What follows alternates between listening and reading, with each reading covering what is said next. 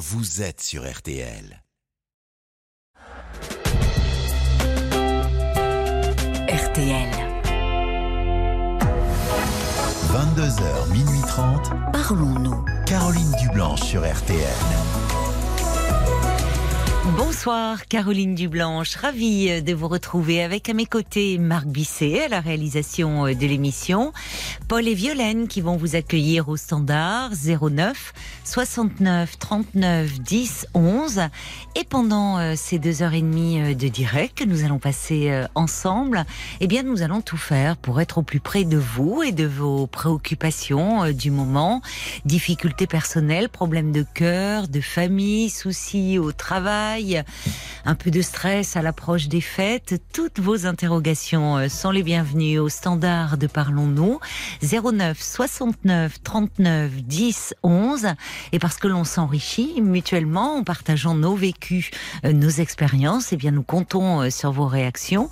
À tout moment, vous pouvez envoyer un SMS au 64 900 en commençant votre message par les trois lettres RTL et Paul est également attentif aux commentaires que vous nous laissez euh, sur notre page Facebook RTL Parlons-nous et il les relaiera bien sûr tout au long euh, de l'émission. Une occasion supplémentaire encore, euh, outre le fait de vouloir participer à l'émission ce soir, d'appeler le, 09 69 39 10 11. Tous ceux d'entre vous qui interviendront à l'antenne aujourd'hui ben, recevront le double CD, les hits RTL 2022, la bande son de votre année. Elle va sortir euh, à minuit euh, sur toutes les plateformes et voilà, vous pourrez la voir comme ça euh, dès ce soir en avant-première.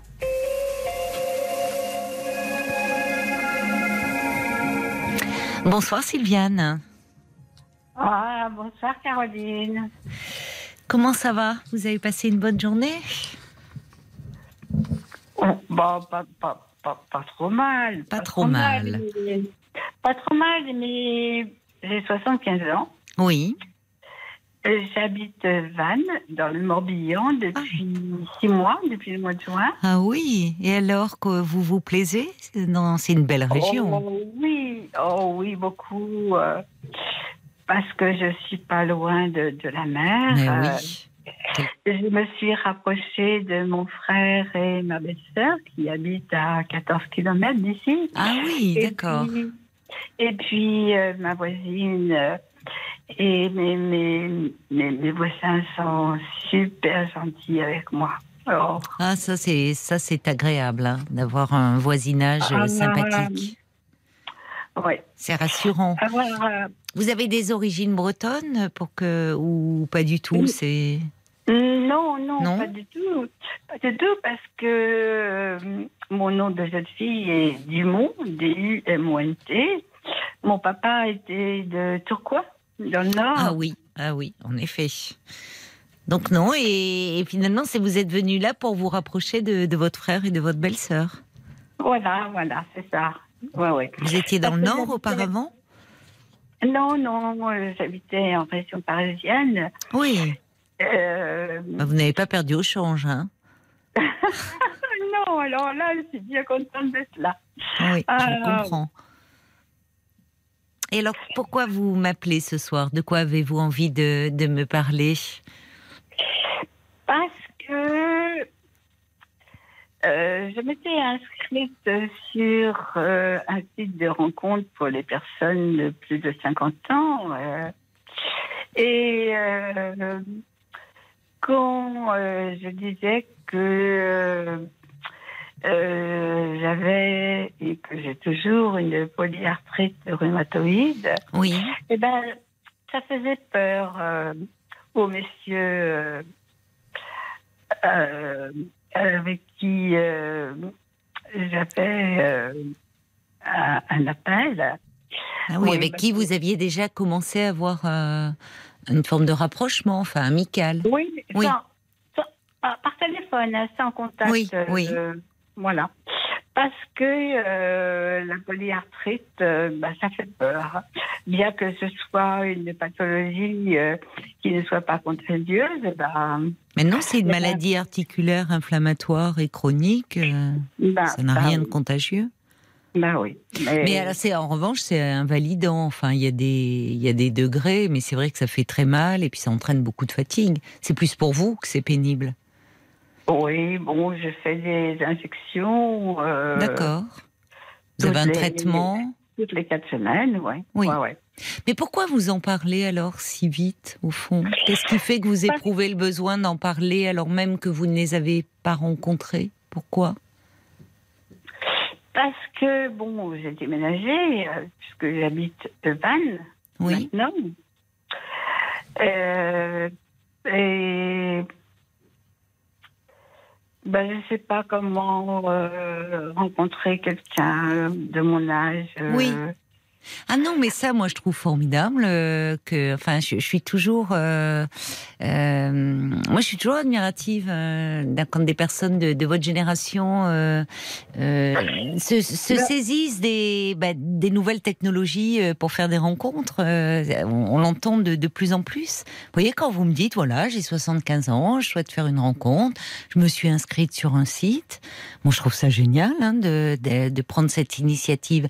Non, en fait, la question question que je me posais, c'est, euh, vous dites que euh, il y a quelques hommes avec qui vous étiez un peu en contact téléphonique et qui ont pris peur quand vous leur avez parlé de la maladie. Quelle que soit la maladie, en fait, la maladie fait peur, malheureusement. Et, et, finalement, pourquoi vous en parlez euh, Qu'est-ce qui fait que vous éprouvez le besoin d'en parler?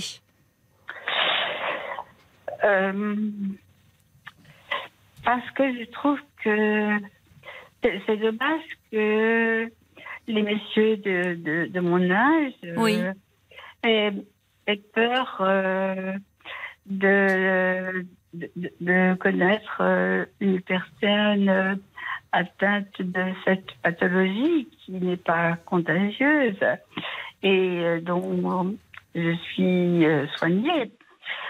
Mais mais bon, je pense que. Oui, mais en fait, vous n'êtes pas là pour faire. Enfin, comment dire C'est. Le, le, problème, c'est que vous vous réduisez aussi à cela. Enfin, c'est pas ça, ça ne fait pas peur seulement aux hommes de votre génération. La maladie en général fait peur. Et le les, noms des maladies, euh, vous avez remarqué, c'est toujours un peu barbare, polyarthrite, rhumatoïde. Bon, euh, et, effectivement, euh, vous, bien sûr que c'est pas, c'est pas contagieux et c'est avant tout pénible pour vous-même. Mais je, trouve que hum, peut-être que c'est par souci d'honnêteté que vous en parlez, mais oui, mais, mais en même temps, c'est réducteur parce que finalement, ils ne retiennent de vous que cela. Ah, c'est une dame qui est malade, ça va être compliqué. Vous voyez? Oui. Alors que vous avez, euh, bah, euh, vous, vous, venez d'emménager dans une nouvelle région il y a seulement six mois. Enfin, vous êtes pleine d'initiatives, vous avez du dynamisme parce qu'un déménagement, ça, ça demande, enfin, c'est de la fatigue. Vous êtes pleine d'allant, vous vous inscrivez sur un site de rencontre, donc vous avez, euh, enfin, vous êtes, vous êtes tourné vers l'avenir.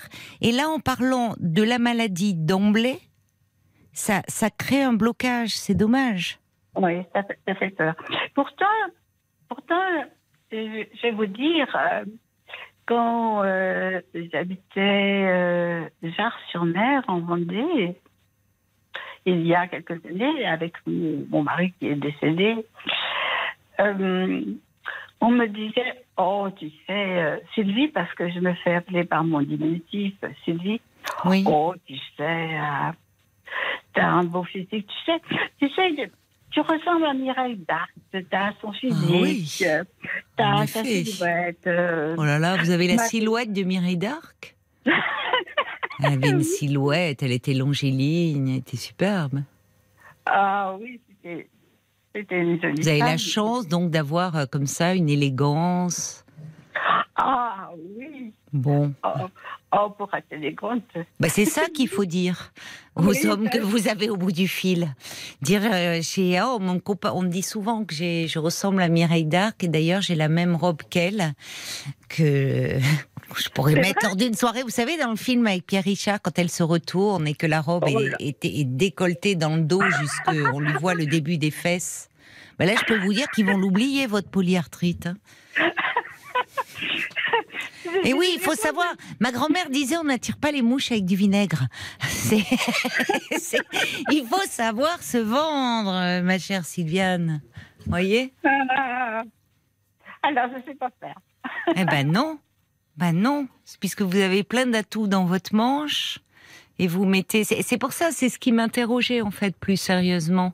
Bon, euh, Peut-être parce que, euh, évidemment, quand vous êtes en poussée, c'est une maladie, oui, c'est par crise, euh, ça fait très mal. euh, bon, mais mais, mais comme vous dites, vous faites, euh, vous avez des injections, vous avez un traitement, et ça ne vous empêche pas de d'avoir un dynamisme. Oh, ben c'est ma, ma, ma petite voisine qui euh, m'emmène faire des sorties euh, au théâtre. euh. Oui, c'est de tout ça dont il faut parler. De, de qui vous êtes, de votre personnalité. Parce que vous savez, quelle que soit la maladie, Sylviane, euh, ça, quand on ne se connaît pas, vous me dites ces hommes euh, à qui euh, vous leur avez parlé de votre maladie, c'est, vous ne les aviez même pas rencontrés, c'était dans les premiers Non. contacts téléphoniques. Donc, euh, au départ, euh, c'est pas, pas être malhonnête que d'en parler plus tard. Vous n'êtes pas obligé, euh, comment dire, vous n'êtes pas chez le médecin. Voyez, vous, vous n'avez pas à donner euh, tout vos, votre dossier médical dans une rencontre amoureuse. Ces hommes d'ailleurs euh, qui ont pris peur, vous ne savez pas, peut-être qu'eux aussi, euh, à un certain âge, on- bah, tout le monde a plus ou moins différentes pathologies, bien traitées. Enfin, vous voyez, vous Oui. êtes trop honnête, je trouve, euh, d'emblée. Euh, même euh, mon rhumatologue me dit Oh, ben Sylviane, vous faites pas du tout votre âge. Oh, Bah alors, vous êtes, vous êtes élégante. euh, mais, oui, mais je suis une ancienne responsable d'agence bancaire, donc oui. j'ai. J'ai toujours. Euh, Ouais, elles sont pas toutes, euh, aussi accueillantes. hein, J'en ai connu certaines, euh, mais je comprends ce que vous voulez dire. Euh, je comprends ce que vous voulez dire, c'est-à-dire dans le contact avec la clientèle, et, on, il, on se doit d'avoir une certaine, de prendre soin de son apparence. Oui, oui, oui. Et puis se mettre à la, à la place des, des personnes que je recevais. euh, bon, des, des fois, c'était pas, c'était pas agréable, c'était pas marrant du tout.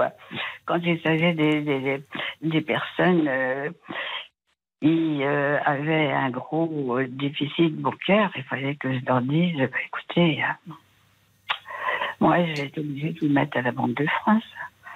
C'est, Ouais, c'est dur. C'est ingrat. C'est difficile à dire. Mais euh, Oui, mais ça fait Je- partie, ça faisait partie de votre métier, malheureusement. Aussi. Bon, mais là, vous n'en êtes pas là. En fait, c'est c'est euh, c'est curieux parce qu'avec moi, vous arrivez bien à, à, à mettre en avant euh, euh, ce qui fait votre charme, votre personnalité.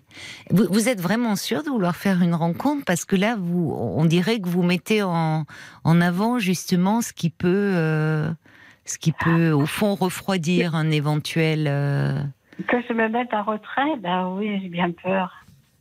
Mais pas en retrait, vous mettez même presque en avant, comme si inconsciemment euh, vous faisiez en sorte de refroidir les, les ardeurs de vos prétendants.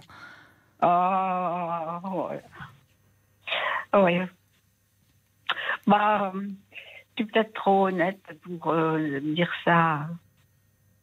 Oui, mais justement, là, c'est de l'honnêteté euh, un peu euh, qui n'a pas lieu d'être, je trouve. Enfin, vous, vous, vous n'a- vous n'avez pas. euh, hum, vous savez, ça me fait penser euh, dans un dans une première rencontre amoureuse où, où certaines personnes euh, vont, vont, vont parler de, de de toutes les épreuves qu'elles ont traversées, ou y compris parfois de des, des déceptions euh, sur le plan amoureux, euh, parce qu'elles ont besoin de se confier. Certainement. Mais du coup, ça, ça enlève le côté léger, agréable d'une rencontre, justement. le, si vous êtes inscrite sur un site, c'est que vous avez à cœur de faire une jolie rencontre et que ça apporte du un peu du pétillant dans votre vie. Donc, euh, quand, on se rend compte, on met, enfin, on, on, essaie d'amener, on amène ce que l'on est, évidemment, mais de pas trop charger la relation, dans, enfin, la, dans un premier temps. Oui, vous avez raison. Mais, euh, alors c'est ce que disent des, auditeurs parce que euh, aussi bien hommes que femmes, il y a Francesca qui dit en parlant de vos de votre santé, euh, oui j'avais pas vu. Vos interlocuteurs peuvent croire que vous cherchez de l'aide et pas forcément un compagnon. C'est très pertinent la réflexion de Francesca. J'avais pas vu aussi euh, les choses sous cet angle-là. C'est-à-dire que au-delà de la maladie en elle-même, ils peuvent euh, le, c'est très juste. Ils peuvent se dire, oulala, si c'est quelqu'un qui a des problèmes de santé, peut-être qu'elle cherche quelqu'un, un, aidant, quelqu'un qui soit un soutien pour euh, pour l'aider dans un quotidien. Vous voyez, parce que c'est là aussi que ça peut faire naître plein de peur. Vous y avez pensé à ça? Non. Comme, comme vous, comme vous m'en parlez, je, dis que oui, sûrement. J'ai sûrement dit cela et puis, et puis je, fais peur.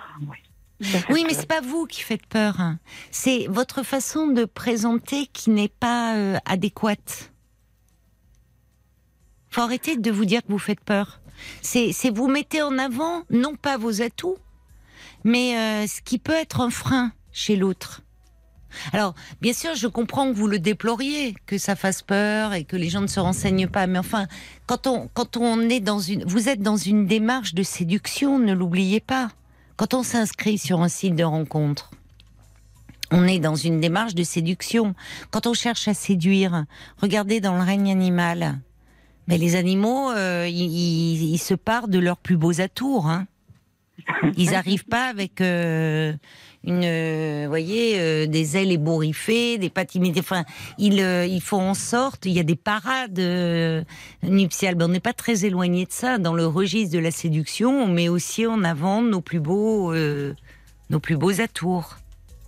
C'est pour ça que je m'interrogeais si vous vouliez vraiment faire une rencontre, parce que vous, on dirait que vous, au contraire, vous chargez un peu la mule en mettant en avant vos problèmes.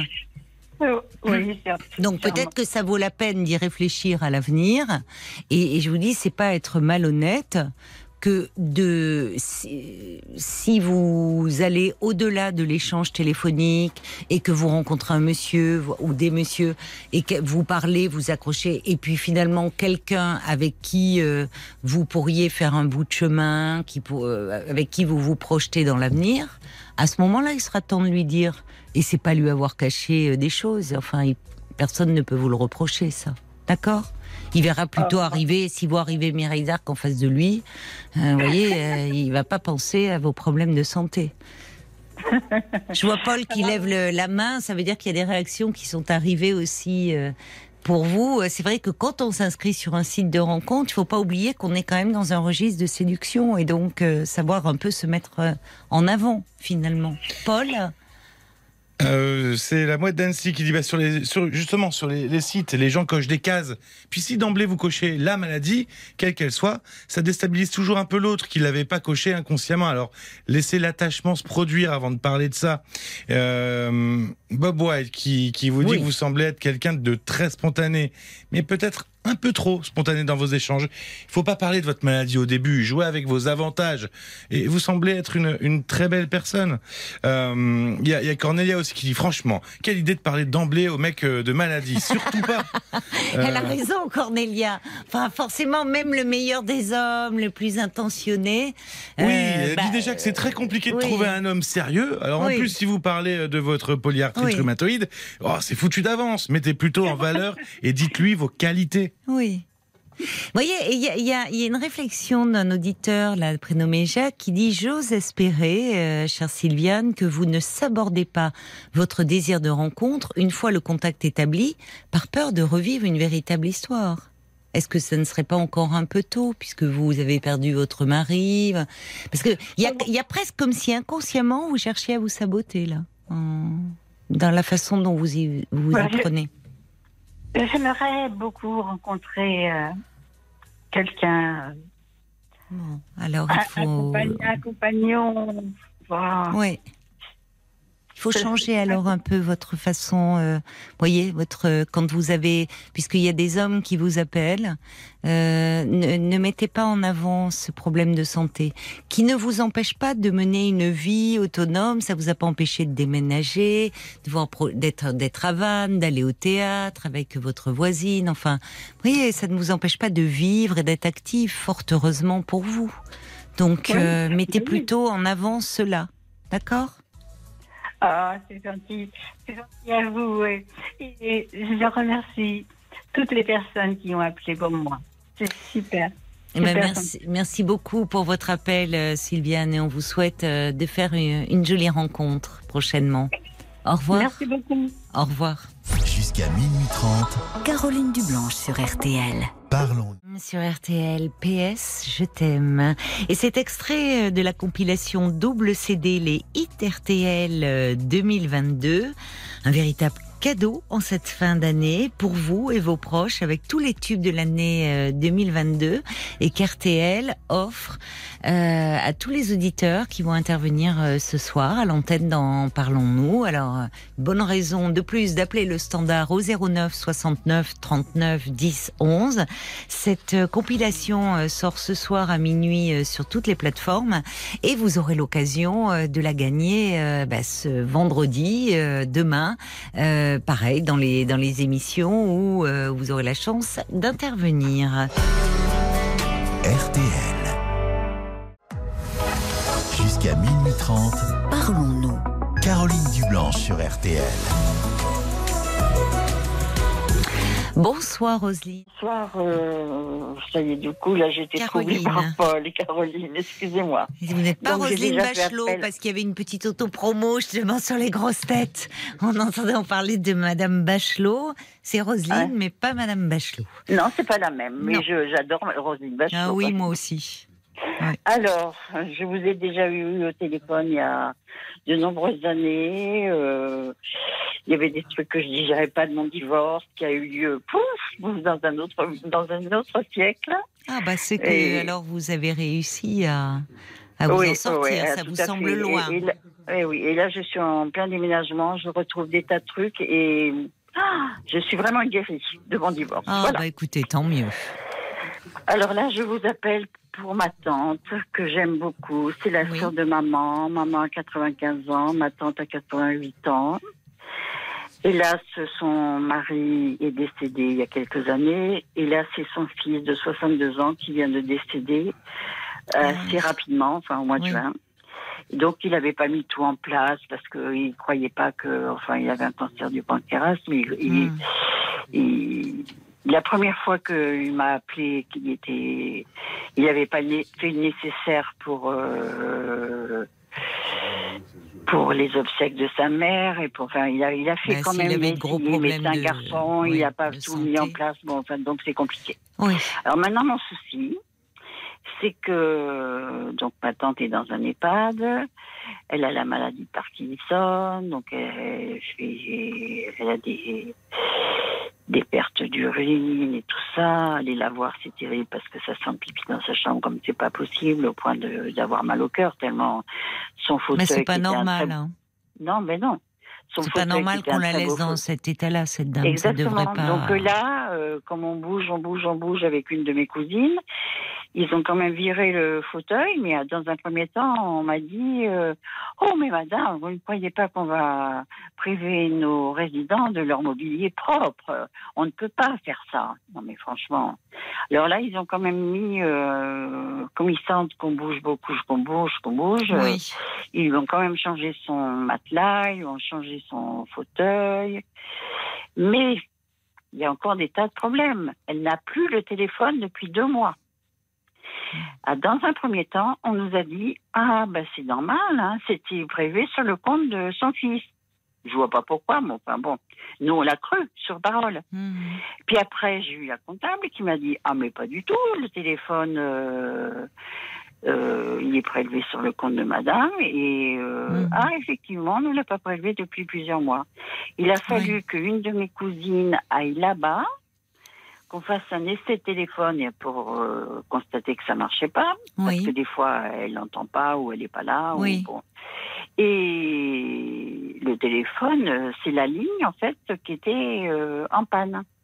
D'accord. Et Orange promet d'aller tous les jours. Ah là, excusez-moi, j'ai prononcé un mot. Bon, enfin, l'opérateur a promet Oui. d'aller tous les jours Oui. et, et il ne vient pas. Donc ma tante n'a plus Ah de oui, moyens de communication. Oui, elle est. Elle est loin de. C'était pas des loin de, de là où vous vous trouvez vous. Ah ben moi euh j'habite à 800 km, mon autre Ah oui. cousine habite à 300 km. Oui, oui. Donc elle est très isolée. à 400 euh. km. euh, Oui. Donc on essaie d'y aller. euh, ma, ma cousine y est allée aux vacances de février. Moi là je vais y aller euh, aux vacances euh, parce que j'ai mes enfants à Paris.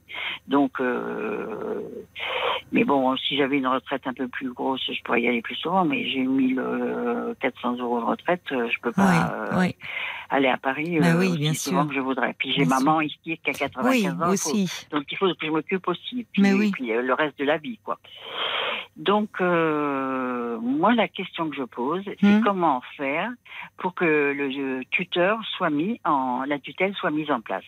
Parce que dès que la tutelle va être mise en place, Oui. nous, on demande le changement d'établissement de ma tante. Ah oui, je comprends. Et oui, on oui, nous répond qu'il y a- eu des réclamations de. chez- ma cousine a fait des réclamations. Hum, hum. Les- le- l'EHPAD aurait fait des réclamations. On nous a répondu que ma tante, elle était logée et nourrie et qu'il y avait des cas plus urgents à s'occuper. Non, mais c'est. C'est L'EHPAD vous répond ça? Ou, de, ou non, le- au niveau le- du tribunal? l'organisme qui gère euh, les, les dossiers de, de tutelle. Parce que ma tante, comme elle a plus personne, Ah oui. euh, son fils étant mort, son mari oui, étant mort, oui, oui, et qu'elle a la maladie de Parkinson, il faut qu'elle soit sous tutelle. Bien sûr. Mais Voilà. elle a la chance déjà de vous avoir, vous, euh, une Ouais, je cousine. sais, mais- Je- moi, je pense à chaque fois, enfin, à, à- à toutes ces personnes euh, âgées qui se retrouvent dans des EHPAD, qui n'ont. Je sais, mais maman sont- qui n'ont plus personne. EHPAD, je sais, je sais, je sais. Et là, euh, je me dis que s'il n'y a pas une famille autour qui se bouge, qui se Eh ben voilà, parce que comme il y a personne qui y va régulièrement, moi je sais très bien comment ça fonctionne avec maman. hein. Nous, on est trois enfants, donc on y va. Moi, j'y vois deux fois par semaine. Mon frère une fois, ma sœur Oui, une fois. oui, elle donc est très là, tout va entourée. bien. Oui, Enfin, tout va bien. Entre oui enfin, guillemets. vous êtes vigilant, vous êtes Voilà. euh, attentif. Mais là, ben, là, elle est à l'abandon. Et ma tante, euh, autant maman qui a été infirmière, elle peut râler, euh, pas trop se laisser faire, alors que ma tante, elle est, comment vous dire, elle est trop gentille, quoi. Elle, Oui, elle osera pas. euh, Oui. déjà, elle ose pas appuyer sur la sonnette pour euh, pour appuyer pour faire pipi. oh Enfin, c'est- pas des c'est pas dans ses habitudes. Ouais. Elle, elle est, j'arrive pas à trouver le mot. Elle est Un peu effacée, elle est un peu effacée. Elle est un peu effacée. Un Oui, voilà, c'est ça. Elle est pas. Oui, elle veut pas euh, gêner, elle ne veut pas déranger. Exactement, voilà, elle veut pas Elle ne veut pas déranger. déranger. Elle, Bah oui, voilà. mais justement, sa, gentillesse est bien mal récompensée. Eh ben oui, oui, oui, voilà, exactement. Donc il y a une dame sur, euh, moi j'ai eu fa- affaire à la directrice euh, qui envoie des mails plein de fautes d'orthographe. euh, ah bon La directrice euh. Oui, oui, envoie oui. Des, des mails avec plein de fautes d'orthographe? Oui, oui, oui, voilà. J'ai eu affaire à la cadre de santé qui a été très, très, très désagréable. Ah bon? On avait une liste de questions à lui poser. Oui. euh, elle disait oh ben, ça, ça ne me concerne pas. Moi, je suis cadre de santé. Je ne vais pas euh, m'occuper de, de ces petites affaires-là. euh, voilà. Et Mm. par contre, heureusement, dans, la- dans les trois, euh, on a une la comptable Oui. qui est très bien. Qui est la plus humaine Qui- finalement, qui elle normalement n'aurait n'a pas à s'occuper de ses problèmes de, au quotidien. Non, mais bon, le téléphone, c'est quand même elle qui s'en occupe. Oui, Euh, elle, elle est humaine, elle est. euh, elle est quand, elle- quand le téléphone, quand on appelle sur, quand je l'appelle elle sur sa ligne directe, elle monte avec son portable dans la chambre de ma tante. Donc, du coup, ma tante peut me parler. Parce que sinon, c'était aux heures du repas, on la dérangeait, il fallait qu'elle vienne dans le couloir debout. Euh, vous imaginez. Euh, bah, si elle a la maladie de Parkinson, oui. Enfin, et, en plus, voilà. Donc, quand elle est dans sa chambre, bon, euh, avec le portable de, de la comptable. Elle, est formidable, oui, cette dame-là, la comptable de l'établissement. Mais, mais, ma tante a du mal à parler dans un portable parce qu'elle a, elle a jamais parlé dans un portable. Oui, elle entend mal, peut-être. Le portable, elle le déplace et tout ça. Donc, mais c'était mieux. C'est bon. mais alors, en, fait, là, parce que vous me dites, vous avez donc déjà contacté un juge des tutelles, parce que vous me dites votre question. Ah, ben, La tutelle a été, a été demandée euh, par l'EHPAD dès le décès de mon cousin. Donc, euh, mon cousin est mort en juin. Euh, je pense que début juillet, tout était fait. Mais tout, tout ce qui est fait, la directrice a l'air de dire que on lui demande beaucoup de travail, que ça fait pas partie de ses attributions. Là, aujourd'hui, ma, cousine, elle lui a envoyé un mail pour lui demander, parce que jusqu'à maintenant, on ne sait pas, que combien, combien elle, ma tante paye par mois. Oui, Je pense que ça dépasse plus de 3000. Elle, elle oh ose nous dire des choses. Euh, oui, donc ils n'ont pas intéressé, ils n'ont pas intérêt à ce que votre tante quitte l'établissement. Exactement. Et, et alors, et alors, moi, j'ai eu le cas Papa a fait un AVC. Bon, papa est décédé maintenant depuis 5 ans. Il s'est retrouvé dans un, établissement qui s'appelait la Miséricorde. Mais c'était une horreur, Caroline, une horreur. Ils étaient plusieurs par chambre, ça sentait le pipi. Dans mmh. tout l'établissement, mmh c'est à Perpignan, c'est. Mais c'est un signe, hein, justement, quand vous dites malheureusement, c'est quand ça sent comme ça, enfin qu'il y a une odeur, euh, c'est un signe que les, les, gens ne sont pas bien traités, pas bien soignés, on ne leur donne pas suffisamment de protection. bon. Ils doivent démolir depuis 10 ans et en refaire un nouveau, mais les, personnes âgées, ils passent après tout le monde dans cette société. C'est vrai. C'est vrai. C'est vrai. C'est vrai, et pourtant, malgré le scandale euh, des établissements, enfin des, des, des de ah certains EHPAD, on voit que les choses ont bien du mal à bouger. Mais là, alors, en fait, vous, vous aimeriez pouvoir trouver un, un établissement euh, enfin digne de ce nom. C'est forcé qu'on en trouvera un. Oui, mais vous voulez qu'elle soit plus proche de, de, vous, de sa sœur, eh ben peut-être de votre maman. parce que moi je suis à 800 km, ça veut dire que les autres. Non, mais plus proche de, mon, de ma cousine. D'accord. dans la région oui. d'Ivreux. Et les parents de ma cousine, euh, oui. donc la, la, plus jeune sœur de ma tante, elle est euh, aussi dans. Elle est pas très loin de ça, donc. Euh, mais alors, comme c'est, euh, il y a un juge des tutelles qui a été nommé pour votre non, tante. Non, pas nommé. C'est ça le problème. C'est qu'il est toujours pas nommé. S'il était nommé, euh, on n'aurait aucun problème.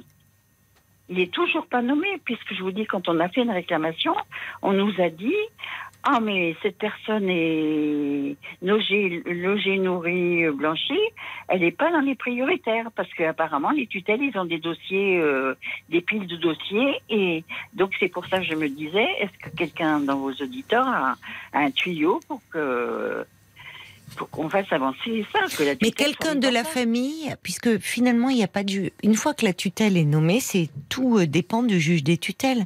Puisqu'il n'y a encore personne, euh, votre cousine, après tout, pourrait décider. Euh, personne ne peut la retenir, votre tante de force? Ah ben non, mais personne ne peut retenir.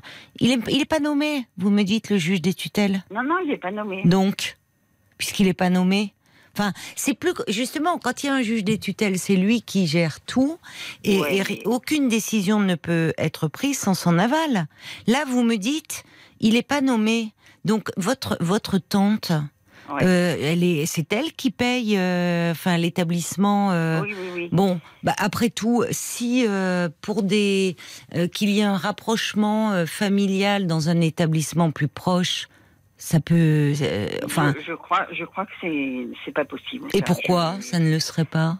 Mais parce que. Bah, personne peut. Il y a même pas.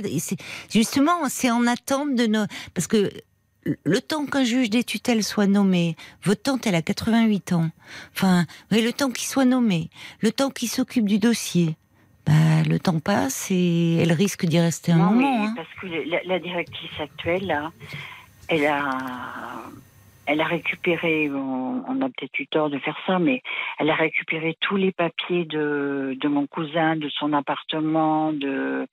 Euh, je sais pas comment vous dire, elle ne rendra pas tout ça. Elle va pas nous rendre tous les papiers. Elle, mais attendez, elle, elle, est de mauvaise foi et de mauvaise ah, volonté dès le départ. Non, mais attendez, Roselyne. Euh, les les personnes dans les EHPAD, elles sont pas captives, hein, quand même. Non, mais je sais, je sais, mais donc je suis désolée que la non, non, mais attendez, vous me dites que la directrice, elle veut pas rendre le dossier. Le problème, c'est que vous êtes loin. Non, mais on lui a pas demandé pour l'instant. Bah, non, mais attendez, euh, là, franchement, je suis, elle, elle toi, euh, si à un moment votre cousine, bon, j'entends que vous, euh, vous êtes très occupé déjà par votre maman, vous êtes à 800 km. 76 ans. Hein. Ben oui, j'imagine, mais aussi, bon, il y a tout ça, donc, mais si votre cousine, euh, des, proches de sa famille peuvent s'en occuper, euh, que là où ils se trouvent, ils peuvent trouver un établissement où votre tante euh, serait mieux traitée, personne ne peut retenir de force votre tante dans l'EHPAD où elle se trouve. Eh ben, que, votre, que... la directrice de l'EHPAD ah bah, fasse tout en disant non, non, écoutez, tout va bien. Ok, bah oui, des résidents à 3000 euros, c'est sûr qu'ils n'ont pas trop envie de les voir partir. Hein c'est leur man. Euh, eh bien, moi, je vais vous expliquer quelque chose, Caroline. Donc, papa, quand il a eu son AVC, il est allé à l'hôpital, bien sûr. Puis après, il est allé dans une espèce de, de, l'aile de l'hôpital, pareil, euh, une aile euh, éloignée, pareil, c'était vieillot et tout ça. Puis après, il est allé dans cette fameuse miséricorde. Mais la directrice, elle a fait tout pour que pour qu'on le, le change pas d'établissement. Elle, me disait, forcément. Ah, elle me disait euh, mais votre père il va mourir euh, pourquoi pourquoi lui faire subir encore un, un changement euh, vous allez le faire mourir votre père? Ben vous voyez ce que je veux dire. Elle a dit ça devant mon frère et devant ma sœur hein, oui elle vous culpabilisait c'est-à-dire dire le faire changer d'établissement alors nous on était des enfants qu'on est pris mais là c'est je trouve que c'est en plus, ma cousine, on communique, euh, on s'est vu aux obsèques évidemment, mais on communique par mail ou par machin. C'est ça qui est compliqué, c'est qu'en fait vous êtes tous loin. Ça compliqué. puis, il n'y a euh, personne sur place. C'était Il y a la belle-sœur, il y a. Une autre, oui, alors c'est ça. Il faudrait que vous vous entendiez parce que moi, je, vais vous dire, euh, le, enfin, votre tante, elle a 88 ans. Hein, le temps qu'un juge des tutelles soit nommé, le temps qu'il s'occupe de votre dossier. J'aimerais savoir, Caroline, si quelqu'un peut me dire combien de temps ça peut mettre.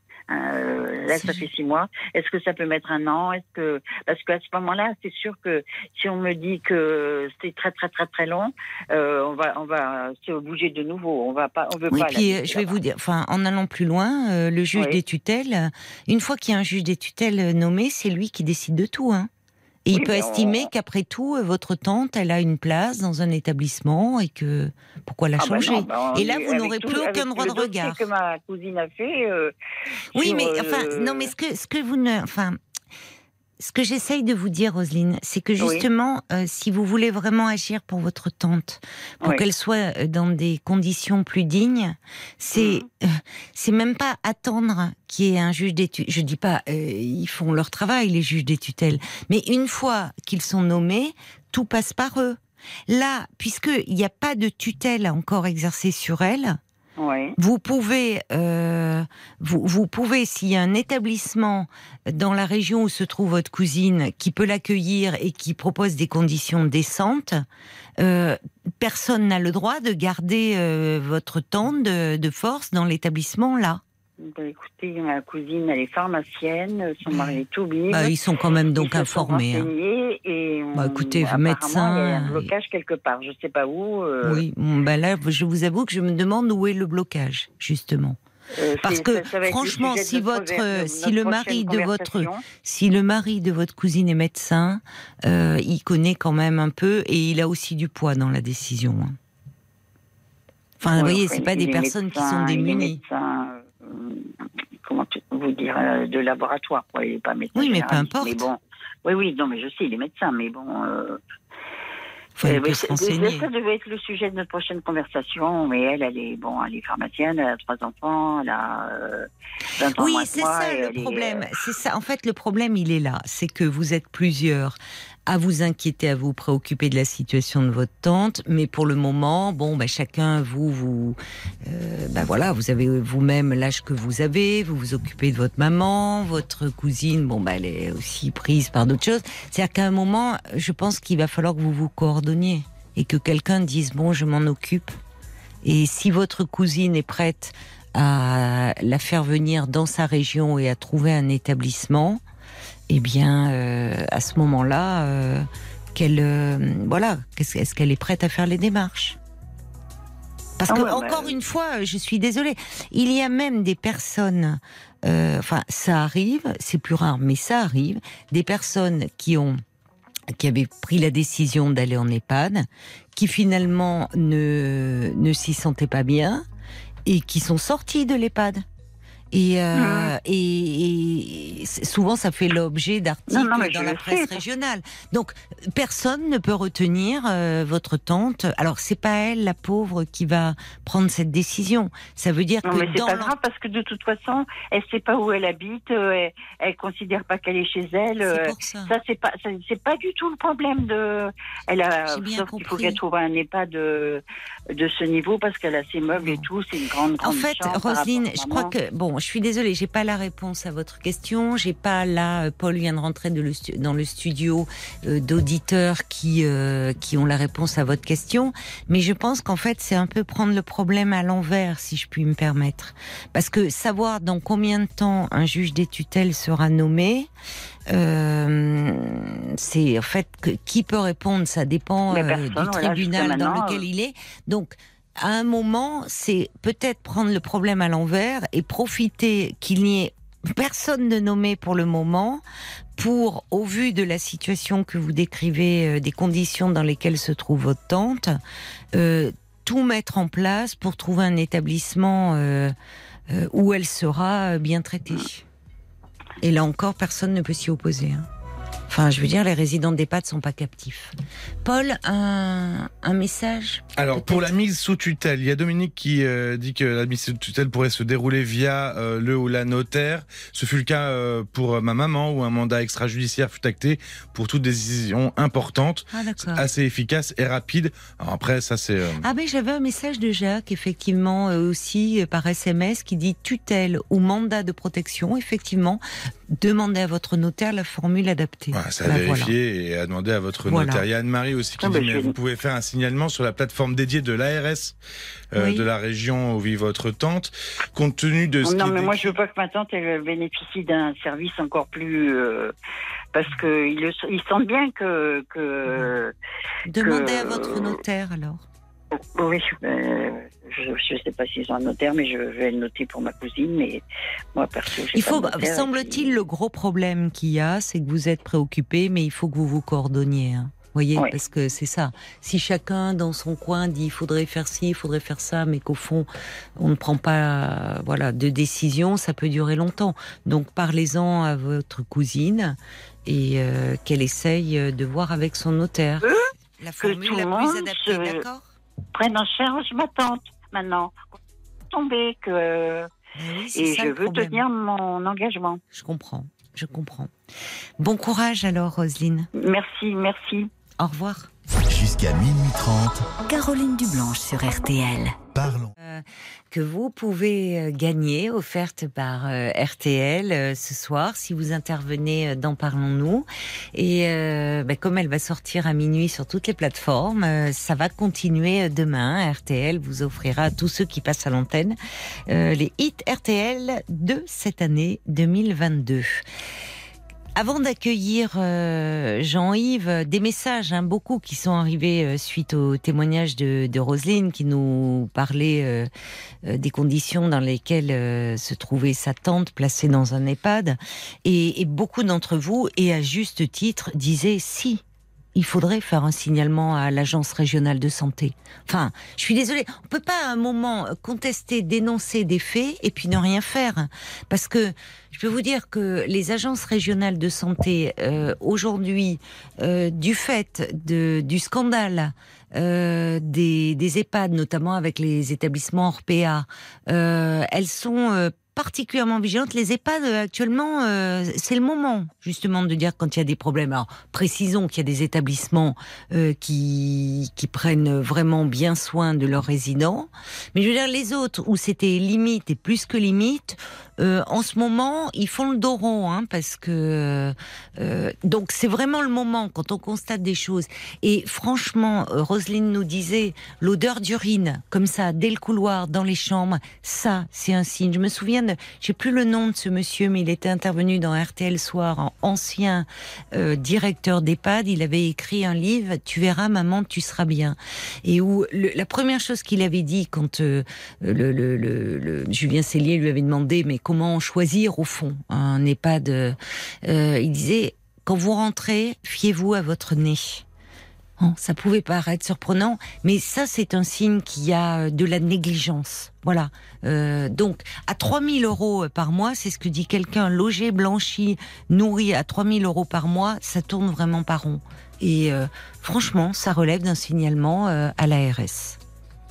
Oui, Paul, tu voulais ajouter quelque chose? C'était juste sur deux trois témoignages aussi à propos de la tutelle, parce qu'il y a Jen qui dit attention, la tutelle avec un juge, c'est pas la panacée non plus, bah non. Euh, parce qu'elle régit euh, euh, une tutelle régie par un tuteur de la famille, pourquoi pas, mais les tuteurs nommés par un juge, c'est pas forcément une solution bienveillante pour une personne âgée. Ils mmh, gèrent l'argent certes, mais ils ne prennent pas les problèmes de cet ordre en main, donc ça reste à la charge de la famille avec l'accord du tuteur. Et puis il y a Anne aussi qui dit un peu la même chose. Attention sur la perte de la liberté de mouvement de la famille lorsque la dame sera sous, tutelle. Donc il faut que la cousine, la cousine agisse. Voilà, il faut faire quelque chose oui, parce plutôt que, d'attendre. Ils ont les coups des franches en ce moment, enfin euh, pour euh, pour agir. On va accueillir euh, Jean-Yves. Bonsoir Jean-Yves.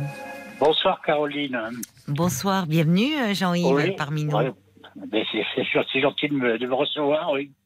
Alors vous, vous allez déjà, vous allez repartir euh, avec euh, avec la compile euh, les hits RTL 2022. Vous aimez la musique? Ah j'adore, bah oui c'est mon ancien mon ancien métier. Hein. Ah bon? Qu'est-ce que vous faisiez? J'étais ingénieur du son.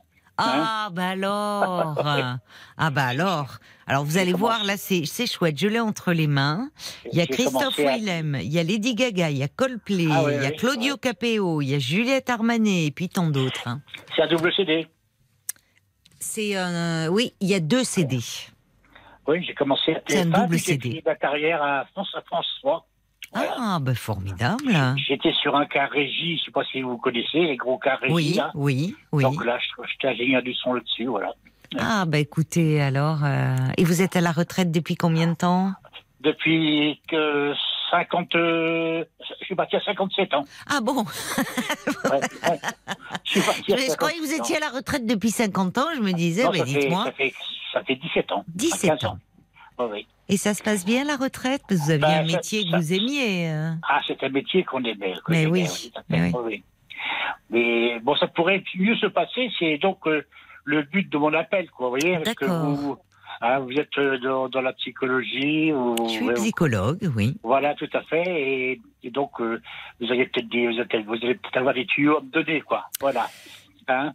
Je vais essayer, oui. Alors, je vous raconte en, en quelques mots ma vie. Oui dont je me suis marié, je, me suis marié, je me suis marié deux fois en fait, voilà. Hein. Oui. De mon premier, de mon premier lit, j'ai eu deux enfants. J'ai un garçon qui a 52 ans et une fille qui a 50 ans. D'accord. Et, j'ai refait ma vie. Euh, euh, j'avais, refait, on avait divorcé, j'avais refait ma vie. Et il y avait 20 ans, j'étais marié avec ma deuxième femme. Oui. Donc, euh, la relation que j'avais avec ma deuxième femme, euh, mes enfants, c'était le blackout. Ils sont jamais venus, quoi. Vous voyez, ils boudaient, quoi. Hein ah, ils n'ont jamais voulu la rencontrer. voilà, tout à fait. Ah donc, c'était, c'était pas grave, ça ne me dérangeait pas plus que ça. Et donc, là, il y a six années. Oui. On va euh, marquer, euh, excusez-moi, Jean-Yves, mais ça, va être l'heure des infos. On marque une petite pause et on se parle après. Faites la pause, faites la pause. à tout de suite. 22h, minuit 30. Parlons-nous. Caroline Dublanche sur RTN. Soyez les bienvenus si vous nous rejoignez à l'instant euh, sur RTL. C'est Parlons-nous. C'est votre moment euh, chaque soir de 22h à minuit et demi. Une respiration, une bulle après euh, l'agitation de la journée pour vous recentrer sur vous-même et retrouver un peu de calme et de quiétude. Alors parlons-nous en toute confiance de ce qui vous tracasse, de ce qui vous fait peur, mais aussi peut-être de vos désirs, de vos rêves, de vos espoirs. L'antenne de RTL est à vous. Tous vos appels sont les bienvenus au 09 69 39 10 11. Et ce soir, tous ceux euh, d'entre vous qui intervenaient euh, à l'antenne, eh bien, euh, RTL vous offre la compile des hits RTL 2022 avec plein de, titres et de tubes de, de cette année. Voilà, vous pourrez vous l'offrir à vous-même ou peut-être le mettre le cadeau au pied du sapin euh, de Noël. Vous pouvez bien sûr aussi euh, réagir à tout ce que vous entendez et merci de le faire comme vous le faites en envoyant un petit SMS au 64 900 code RTL, 35 centimes par message ou encore en nous laissant vos commentaires sur le groupe Facebook de l'émission RTL-Parlons-nous. Merci Jean-Yves d'avoir patienté. C'est avec plaisir. Hein Alors Jean-Yves, en fait, vous étiez en train de nous expliquer juste avant les infos que euh, donc vous avez été marié euh, deux fois euh, et que donc vous avez eu deux enfants de votre premier mariage, un garçon de 52 ans, une fille de 50 ans, qui n'ont jamais voulu voir accepter ma deuxième relation. Accepter votre deuxième épouse. Voilà, c'est ça. Mais alors, vous dites que ça ne vous gênait pas, mais c'est là que vous. Comment vous les voyez alors, vos enfants? Bah, Je ne les voyais pas, je les voyais ah, pas. Ah non, non, non, on ne se voyait pas. C'est lourd quand même, hein? Bah, C'était une chose que j'avais réussi à digérer, quoi, vous voyez? D'accord. Oui, ah bon? Donc vous voyez pas non plus s'ils ont des enfants, vos petits-enfants Ah si, si, si, je connais mes petits-enfants. depuis que je suis seul, là, depuis, depuis six ans, là, euh, je les ai revus deux, une fois ou deux, quoi, vous voyez vos enfants, et petits-enfants voilà, Et petits-enfants, oui. Mais après, ils sont, à, ils sont à Toulouse et à Paris, donc je ne vois pas je les vois pas souvent, souvent, quoi. Hein? Mais c'est dur quand même. Vous ne, enfin, vous n'avez ben, pas vu avec, parce que ils, reviennent vous voir maintenant que vous êtes ah. seul, alors que je sais pas dans quel état d'esprit vous êtes suite à cette ben, séparation. je, les avais, accueillis, euh, je les avais accueillis les bras ouverts, bien sûr. Hein. Mais oui, vous euh, ne leur gardez pas de rancœur de ne oh, pas avoir accepté euh, voilà, absolument, votre deuxième épouse. Oui, tout à fait. Ils l'ont pas accepté alors qu'ils ne la connaissaient pas. C'est ça. C'est ça, voilà. Oui, oui sans même la connaître, peut-être pour euh, pourquoi? Parce qu'ils s'étaient rangés du côté de leur mère, ah ben, certainement. Ben, je ne sais pas ce qui peut se passer avec une maman qui se retrouve avec ses avec ses jeunes enfants. je pense qu'elle ne doit pas nous, doit pas parler certainement bien de, du papa, quoi. Je pense que ça un peu, quoi. Mais parce qu'ils étaient jeunes au moment de, de ah votre séparation? Ah oui, oui, oui. C'était des adolescents, hein. Des adolescents, d'accord. Oui, oui, oui. Et donc, euh, pourtant, j'ai la, la, la, ma seconde femme, j'étais très très heureux, on était très très heureux ensemble. Oui, on, a, on voyageait, on avait, on avait un camping-car, on allait passer trois mois au Maroc hiver, on allait partout, on avait beaucoup beaucoup voyagé, quoi, vous voyez. Et oui. puis et tout d'un coup le blackout, quoi. Hein C'est quoi le Qu'est-ce que vous voulez dire par euh, bah, blackout bah, bah, Que je me suis retrouvé seul et puis. Elle vous a quitté Oui, elle a, on a divorcé il y a six ans. Oui. Oui. Eh oui, mais ah c'est elle qui a demandé le divorce. oui, c'est-à-dire que c'est un, un, divorce, si vous voulez, euh, par consentement mutuel, voilà, c'est ça. Oui, hein d'accord. Mais c'est sur, sa demande, quoi. Hein oui. Bah, en général, dans le consentement mutuel, il y en a toujours un qui est un peu plus consentant que l'autre. Hein. C'est ça, oui. Oui, c'est une formule, mais bon. C'est une formule pour que ça aille plus vite, surtout. C'est ça, oui. Voilà. Voilà, donc euh, là, je me retrouve tout seul là, euh, un peu paumé, quoi. parfois très très paumé, quoi. Hein. Oui. Parce que là, il y a des journées qui sont très très néfastes, quoi. Hein. Oui, des journées où vous ne vous sentez pas bien, où vous, ah bah vous êtes malheureux depuis cette séparation. Voilà, tout à fait. Puis moi qui aimais bouger beaucoup pas beaucoup avant, maintenant je bouge presque pas. Quoi, vous voyez, je, suis chez moi. Quoi, voilà. Hein. Oui. Oui. ça vous a un peu coupé les ailes. Oui, c'est ça. Je me plais bien chez moi, je me plais bien. Hein. D'accord, bon, ça c'est important déjà. Parce qu'il a fallu, il a fallu qu'on vende tout, tout, tout, tout, notre bien immobilier. Vous voyez ce que je veux dire, quoi. Hein quand on a divorcé, et donc moi j'ai racheté une maison. Hein, voilà. Et je suis changé de maison. Mais quand vous, au début de notre échange, vous m'avez dit euh, que vous attendiez des tuyaux de ma part en me disant vous êtes psychologue, vous allez pouvoir m'aider. Alors, ah, euh, de, de, quelle façon vous bah, avez, sur quel plan vous avez besoin d'aide? Puisque vous. Eh bien, le plan, ce serait euh, les, les, vous avez, vous avez à mon, à mon avis eu des cas comme ça, des similaires au bien en consultation, je pense, non? Mais euh, c'est-à-dire euh, de, séparation ou euh, Non, après séparation, quoi. C'est-à-dire où, où, la personne ne se sent pas bien? Voilà, c'est ça. Voilà, oui, oui, tout à fait. Est-ce qu'il faudrait que, est-ce qu'il faudrait que je consulte un psy ou un psy ou un, psy ou un psychiatre? Vous vous sentez, vous dites, vous vous sentez déprimé de non, c'est pas déprimé, euh, Caroline. C'est pas déprimé, c'est des coups de blues, quoi. Vous voyez, c'est des coups de blues. Hein et il y a des moments ça va très bien, et puis il y a des moments, bah, j'ai, j'ai, comme on dit, j'ai, le moral dans les chaussettes, quoi. Vous voyez mmh, hein mmh. Voilà. Mais vous repensez, c'est-à-dire, est-ce que vous avez compris cette séparation ou c'est quelque chose que vous ne comprenez pas la décision de votre ex-femme? Ah ben je ne comprends pas du tout. Vous ne comprenez pas, du tout. Oui. Ah non non non je comprends pas du tout qu'elle ait, ait, voulu, qu'elle ait voulu me quitter. Quoi. oui, parce que vous, vous, me parlez de blackout. C'est comme si euh, vous, vous, me parlez de cette vie heureuse avec votre épouse, ah même si vous ne voyez plus vos enfants, mais c'était compensé par euh, cette vie de ah, couple qui vous rendait heureux, où vous voyagez beaucoup. Et puis, à un moment, vous dites blackout. C'est-à-dire comme si ça vous était tombé dessus. Ah bah ça m'est tombé dessus, littéralement, tout à fait. Euh, elle, ne, elle, ne, elle ne, elle n'avait pas évoqué euh, auparavant euh, le fait que ça n'allait plus de son point de vue à elle Non, non, c'est-à-dire que ça, ça, ça s'est fait entre la décision et le, divorce, c'était dans trois mois, oui, c'était rapidement. Oui, très rapide. Oui. Hein.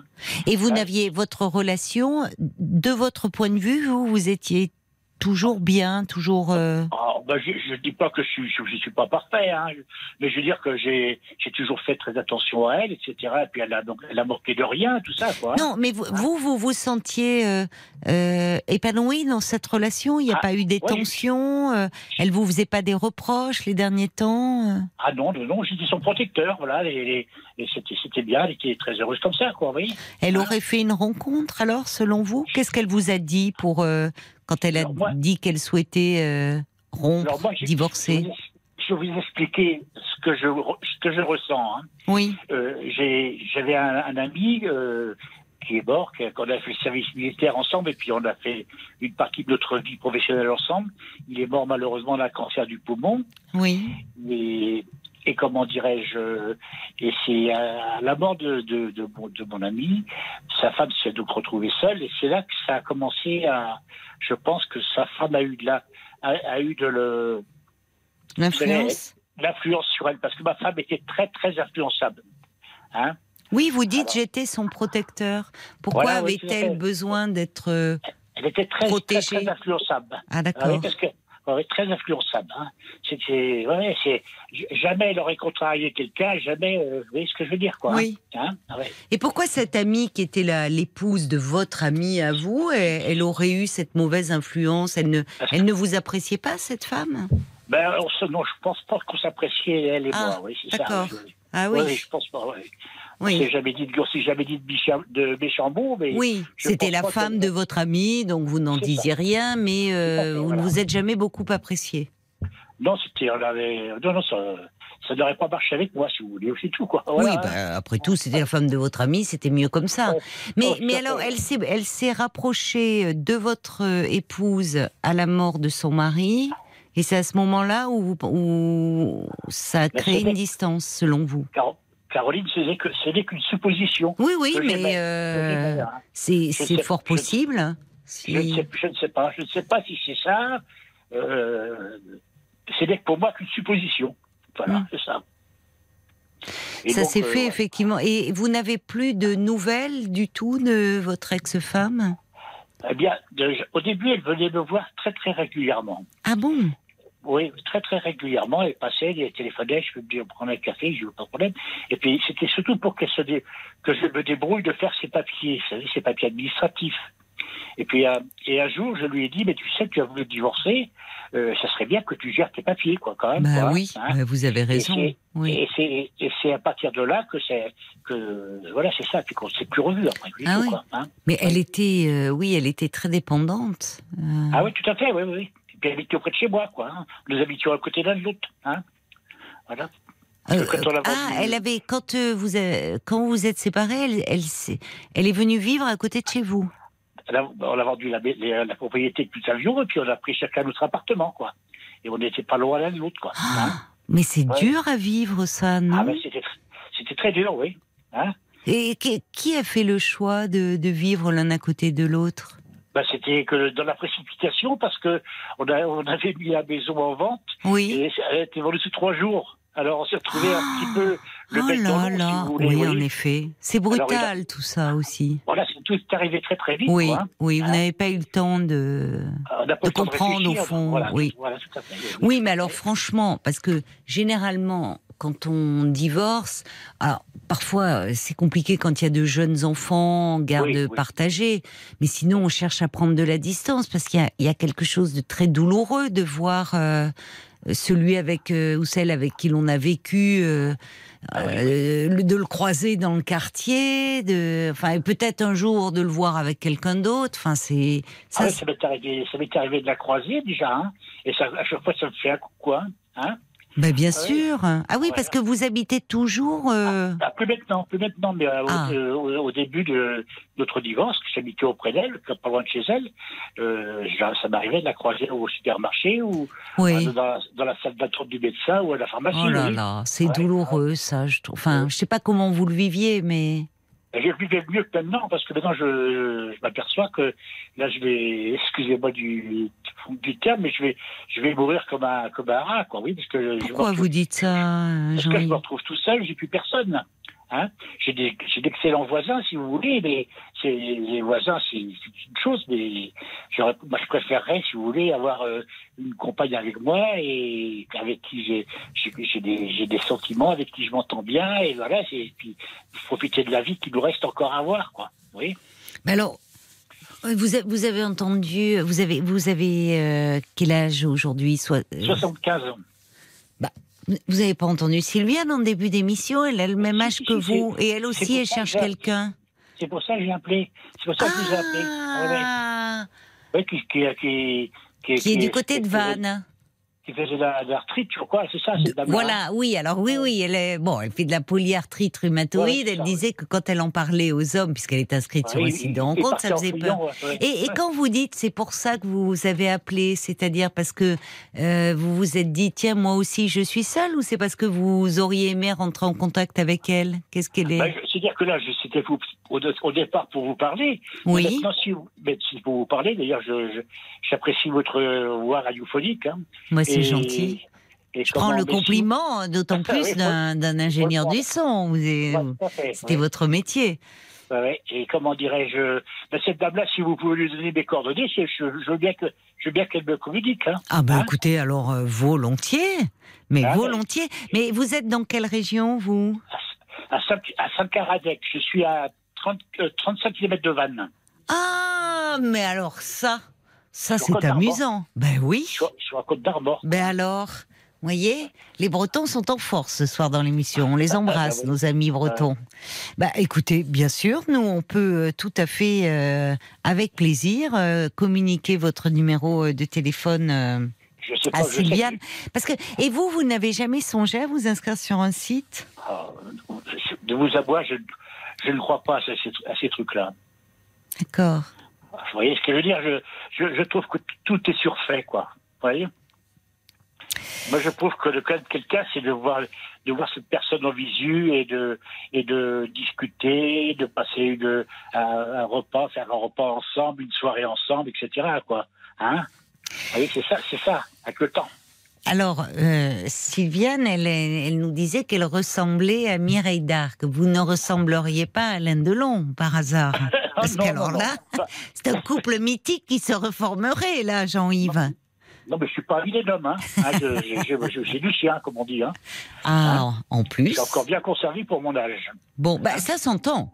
Parce qu'on sent que vous êtes, euh, oui, oui, très tonique. Euh, euh, qu'est-ce que vous aimez? Il y a des, il y a des choses. Qu'est-ce que vous faites de, vos journées ben là, je fais pas grand-chose, il fait froid. Oui, en ce moment, on a plutôt envie d'hiberner, de rester chez soi, au chaud. Je regarde, je regarde la télé, autrement, je m'occupe de, mon, de, ma, de la pelouse, tailler mes haies, quand même, quoi.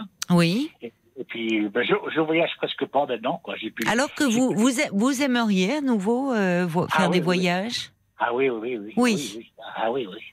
Moi, je tomberais sur quelqu'un de, de, de, sympa avec qui j'ai de, l'affinité. Euh, je suis prêt à reprendre un camping-car et puis à C'est à condition qu'elle aime ça, bien sûr. Hein. Oui. Et, et, revoyager, c'est sûr. Hein. Oui. Voilà, c'est sûr, oui. Ah bon, oui, c'est ça, parce que là, tout seul, vous n'avez plus la motivation.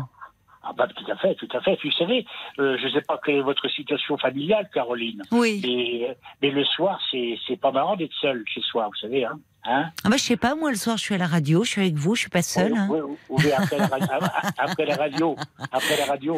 Hein oui, non, non, mais je comprends. Oui, oui, c'était la journée vous êtes occupé, mais le le, le soir, euh, voilà, puis pas que le soir d'ailleurs. Enfin, tout est plus agréable quand on peut partager. Si vous voulez vous faire un petit resto, une sortie, une balade. les femmes sont les femmes sont beaucoup moins atteintes que les hommes au niveau de la de l'ennui. Vous voyez ce que je veux dire? Je pense qu'une femme se sent se sent beaucoup mieux oui. que l'homme, quoi.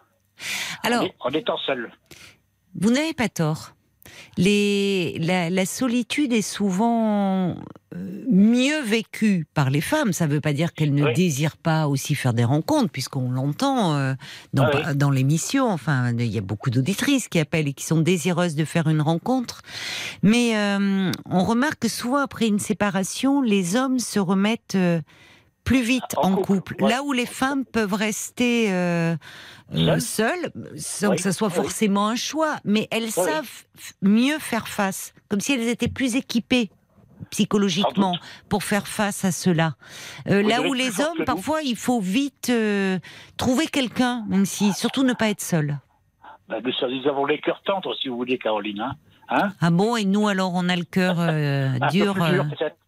Non, je crois que c'est pas c'est pas de cet ordre-là. Je pense qu'il y a une plus grande capacité. Oui, il y a quelque chose. On est différent. Et euh, c'est vrai que la solitude, souvent, dans le, dans le quotidien, est mieux vécue par euh, les femmes que par les hommes. Après, il n'y a que des cas particuliers. Mais enfin, ce que vous nous dites, Jean-Yves, c'est que la solitude, vous en avez fait le tour, quoi. Ça fait six ah, ans, vous commencez à en avoir marre. Alors, vous me disiez, euh, parce que votre question, je ne l'occulte pas, vous m'aviez dit, est-ce qu'il y a, y a des jours où ça va pas bien, j'ai un peu le moral dans les chaussettes, est-ce qu'il faudrait que je voie quelqu'un? Pourquoi pas? Pourquoi pas? Mais c'est vrai que si vous êtes le, le, fait, on n'est pas fait non plus pour vivre seul, sans lien. Vous voyez, c'est-à-dire qu'il peut y avoir. Là, vous me dites au fond, euh, euh, vous pouvez peut-être en ce moment, en plus où la nuit tombe tôt, rester des jours entiers sans trop parler à personne. Par contre, oui, vrai. Voilà. Et ça, forcément, c'est bon pour personne, qu'on soit un homme ou une femme. Quel que soit. C'est pas bon pour le moral. Et je trouve, en vous écoutant, que effectivement, vous n'avez pas la voix de quelqu'un de déprimé. ah non, je ne suis, pas, déprimé du tout. Hein, bah, on sent que vous avez. Oui, il y a de l'énergie hein, dans votre voix. Ah bah c'est plus que euh, il y a quelque chose de, de l'ennui, c'est un peu monotone votre vie. Voilà, c'est la monotonie, en voilà, devient très pesante. C'est ça. Oui, je comprends. Ben, je, comprends. Donc, euh, alors, je vous dis, ça ne vous empêche pas euh, d'être, euh, mais, mais si vous le souhaitez, de, de prendre, d'avoir une consultation. Mais je pense qu'en fait, ce qu'il faudrait essayer, alors déjà, il y a peut-être des auditrices, parce que souvent, moi, je reçois des lettres de, ah de, de, oui, de femmes qui me disent, voilà, qui, qui se décrivent. Est-ce que vous pourriez passer cette annonce à l'antenne? Et je réponds que non, parce qu'on n'est pas ah une émission de petites annonces et qu'on n'a pas un un fichier, on n'est pas une agence matrimoniale, on n'a pas un fichier d'auditeurs et en disant, tiens, Paul, le week-end, quand il est chez lui, entre Daniela et Gabriel, il sort ses fichiers. Alors, quel qui couple va aller avec qui? Eh non, il est on fait pas ça.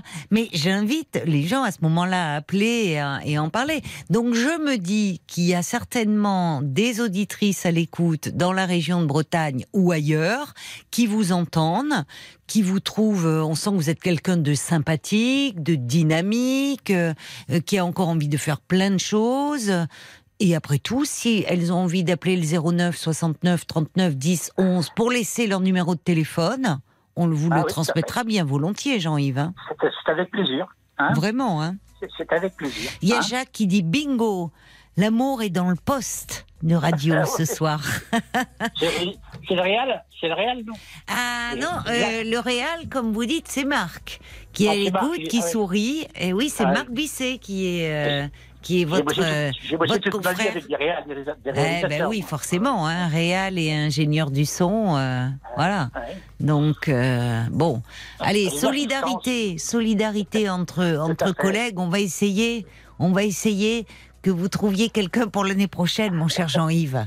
Oui. Paul, je vois Paul qui lève le doigt. C'est peut-être bon signe. Il y a peut-être des, des auditrices qui laissent leurs coordonnées. Alors, c'est une auditrice, Isabelle, mais elle vous propose euh, de- d'essayer de, faire des rencontres en vous inscrivant à des clubs d'activité, pourquoi pas? Oui. Pour rencontrer des gens et se changer les idées. On sait jamais sur quoi ça pourrait déboucher. Elle termine en disant Paul Mais Paul apparemment, il a déjà un coup de cœur pour une auditrice. Non, non, je, je vais vous dire quelque chose, Paul et Caroline. Oui. Vous savez, j'ai- je suis allé une fois ou deux dans les, dans les trucs, dans les clubs de vieux, là, dans mon, dans mon, dans mon bled, là. Oui. Mais je, je- je suis reparti en courant, quoi. Pourquoi? C'était si triste que ça? ah, ben écoutez, ben, j'ai 75 ans.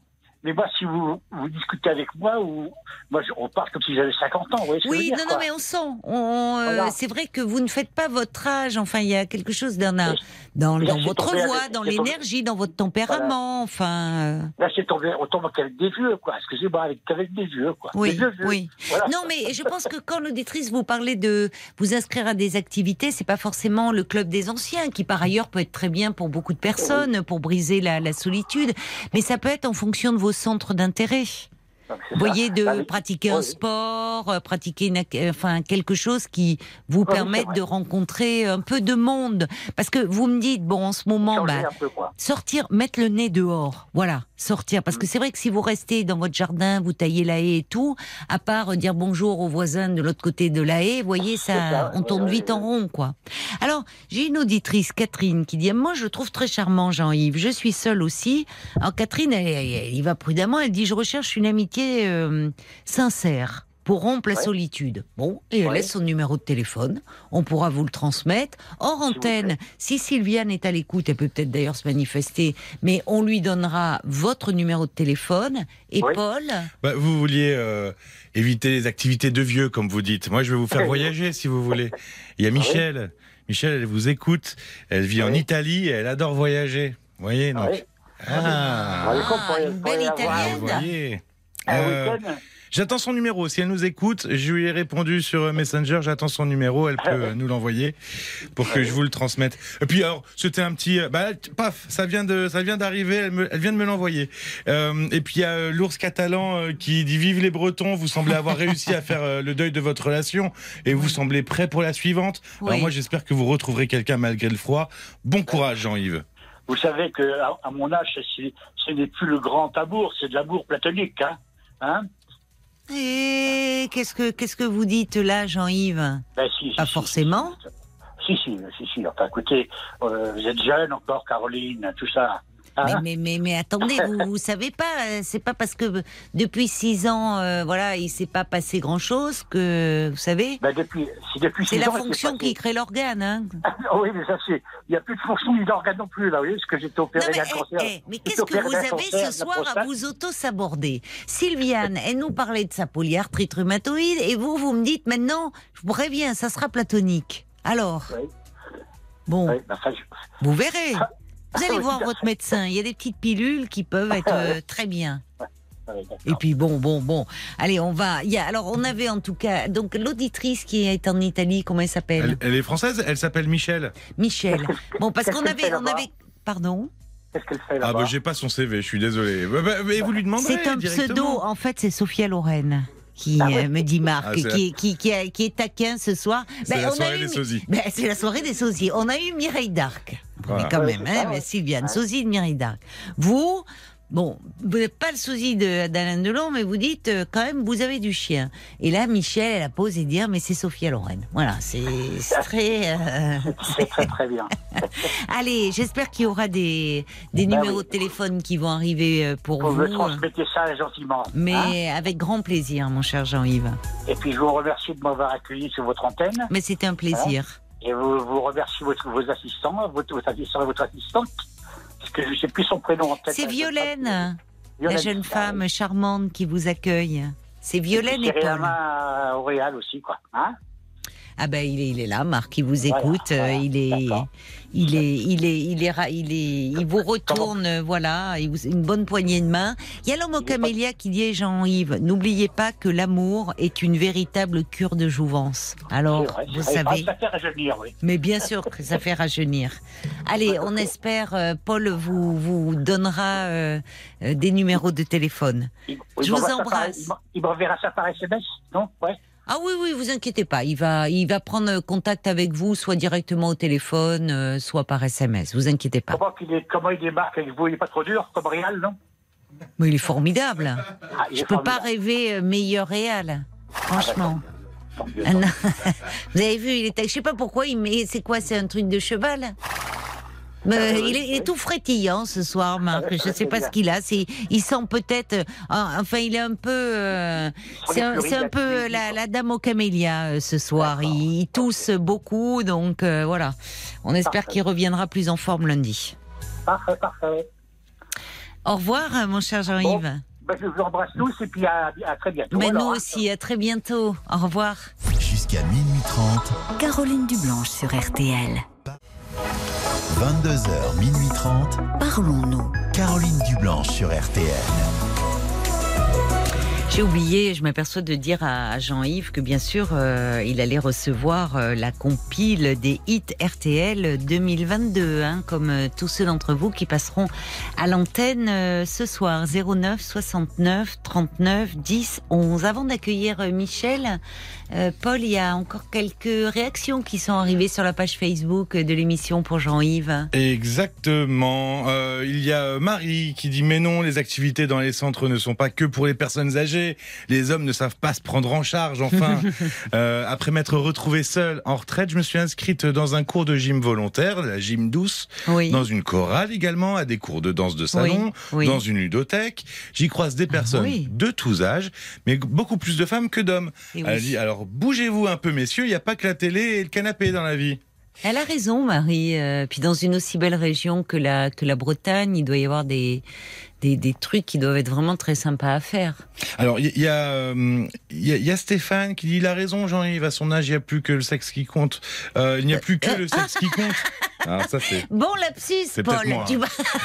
Écoutez, Mais à ton âge, Écoutez. et oui, à ton âge, il n'y a que le sexe qui Euh. compte. Mais bon, alors, euh, quand on avance un peu en âge. Mais par contre, oui, trouver une personne qui soit bien avec lui, avec qui il peut partager tout plein de choses Oui. dans la vie, des bons week-ends, des voyages, c'est le principal. Euh, et puis il Anne qui dit, bah, faudrait quand même faire euh, passer le message que la sexualité ne se limite pas à la pénétration. On peut ne pas être euh, on peut ne pas être platonique du tout, même sans cette partie de l'acte sexuel. Ayez de l'imagination un peu. Elle a raison, Anne. Ah oui, regardez, ça me trouble, Jean Bafouille. Oui, oui. Ah oui, il faut bah oui. faut pas euh, t'amener sur le terrain du sexe. Ah, tu perds tes je- moyens. Ah ben, exactement. Mais euh, elle a raison, Anne. C'est vrai que oui, mais ça, forcément, c'est une femme. Moi aussi, je vais réagir en tant que femme. Euh, pour les hommes, c'est enfin comment dire, c'est difficile de pour un homme, on lui demande de, de bon, c'est ça, d'avoir une érection. Il faut qu'il soit pénétrant. Donc c'est c'est c'est aussi quand ce n'est il y a, une différence entre euh, ça reste possible, mais on met en place autre chose, des jeux d'imagination, et d'être confronté dans son corps à une impossibilité. Bien sûr que c'est douloureux là. Hein, euh, bon, euh, cela dit, euh, parmi les activités, ben, elle a raison, le côté l'imagination peuvent développer le, tantrisme. Il y, a des, il y a des ateliers comme ça où là il y a des hommes, des femmes, pourquoi pas une autre dimension de la sexualité plus douce, plus spirituelle peut-être. effectivement. À tenter. Les massages, il y a plein de choses. Exactement. Bonsoir Michel. Bonsoir Caroline. Vous n'êtes pas la Michel de l'Italie. non, pas du tout. Non, non, non, Je serais plutôt du Nord. Vous êtes du Nord, bien. Oui. Bien, bien. Oui, et vous, vous avez appelé, non pas pour nous parler de, de rencontres, mais parce que vous avez entendu le témoignage de Roselyne, qui s'inquiétait pour sa tante qui était placée dans un EHPAD où elle trouvait qu'elle n'était pas bien traitée. Absolument, oui. Euh, je vous fais une petite parenthèse. Je vous avais déjà appelé quand vous étiez sur Europe 1. Oui. Et je vous avais parlé de mon mari, euh, bon, vous n'allez pas vous en souvenir, c'est normal, que qui est mort brutalement. Et quand je vous avais appelé, c'était pour vous dire que mes enfants et moi, on n'avait pas pu lui dire au revoir et que c'était très difficile à gérer. Et donc, vous m'aviez dit que ça se passait comme ça, donc euh, j'avais beaucoup apprécié votre intervention. Donc, mais ce soir, j'appelle pour la personne là. Il faut absolument qu'elle qu'elle retire sa tendre. Il faut faire une lettre recommandée et puis qu'elle elle a aucune obligation de la laisser. Il n'y a rien qui l'empêche. Moi, c'est ce que j'ai fait.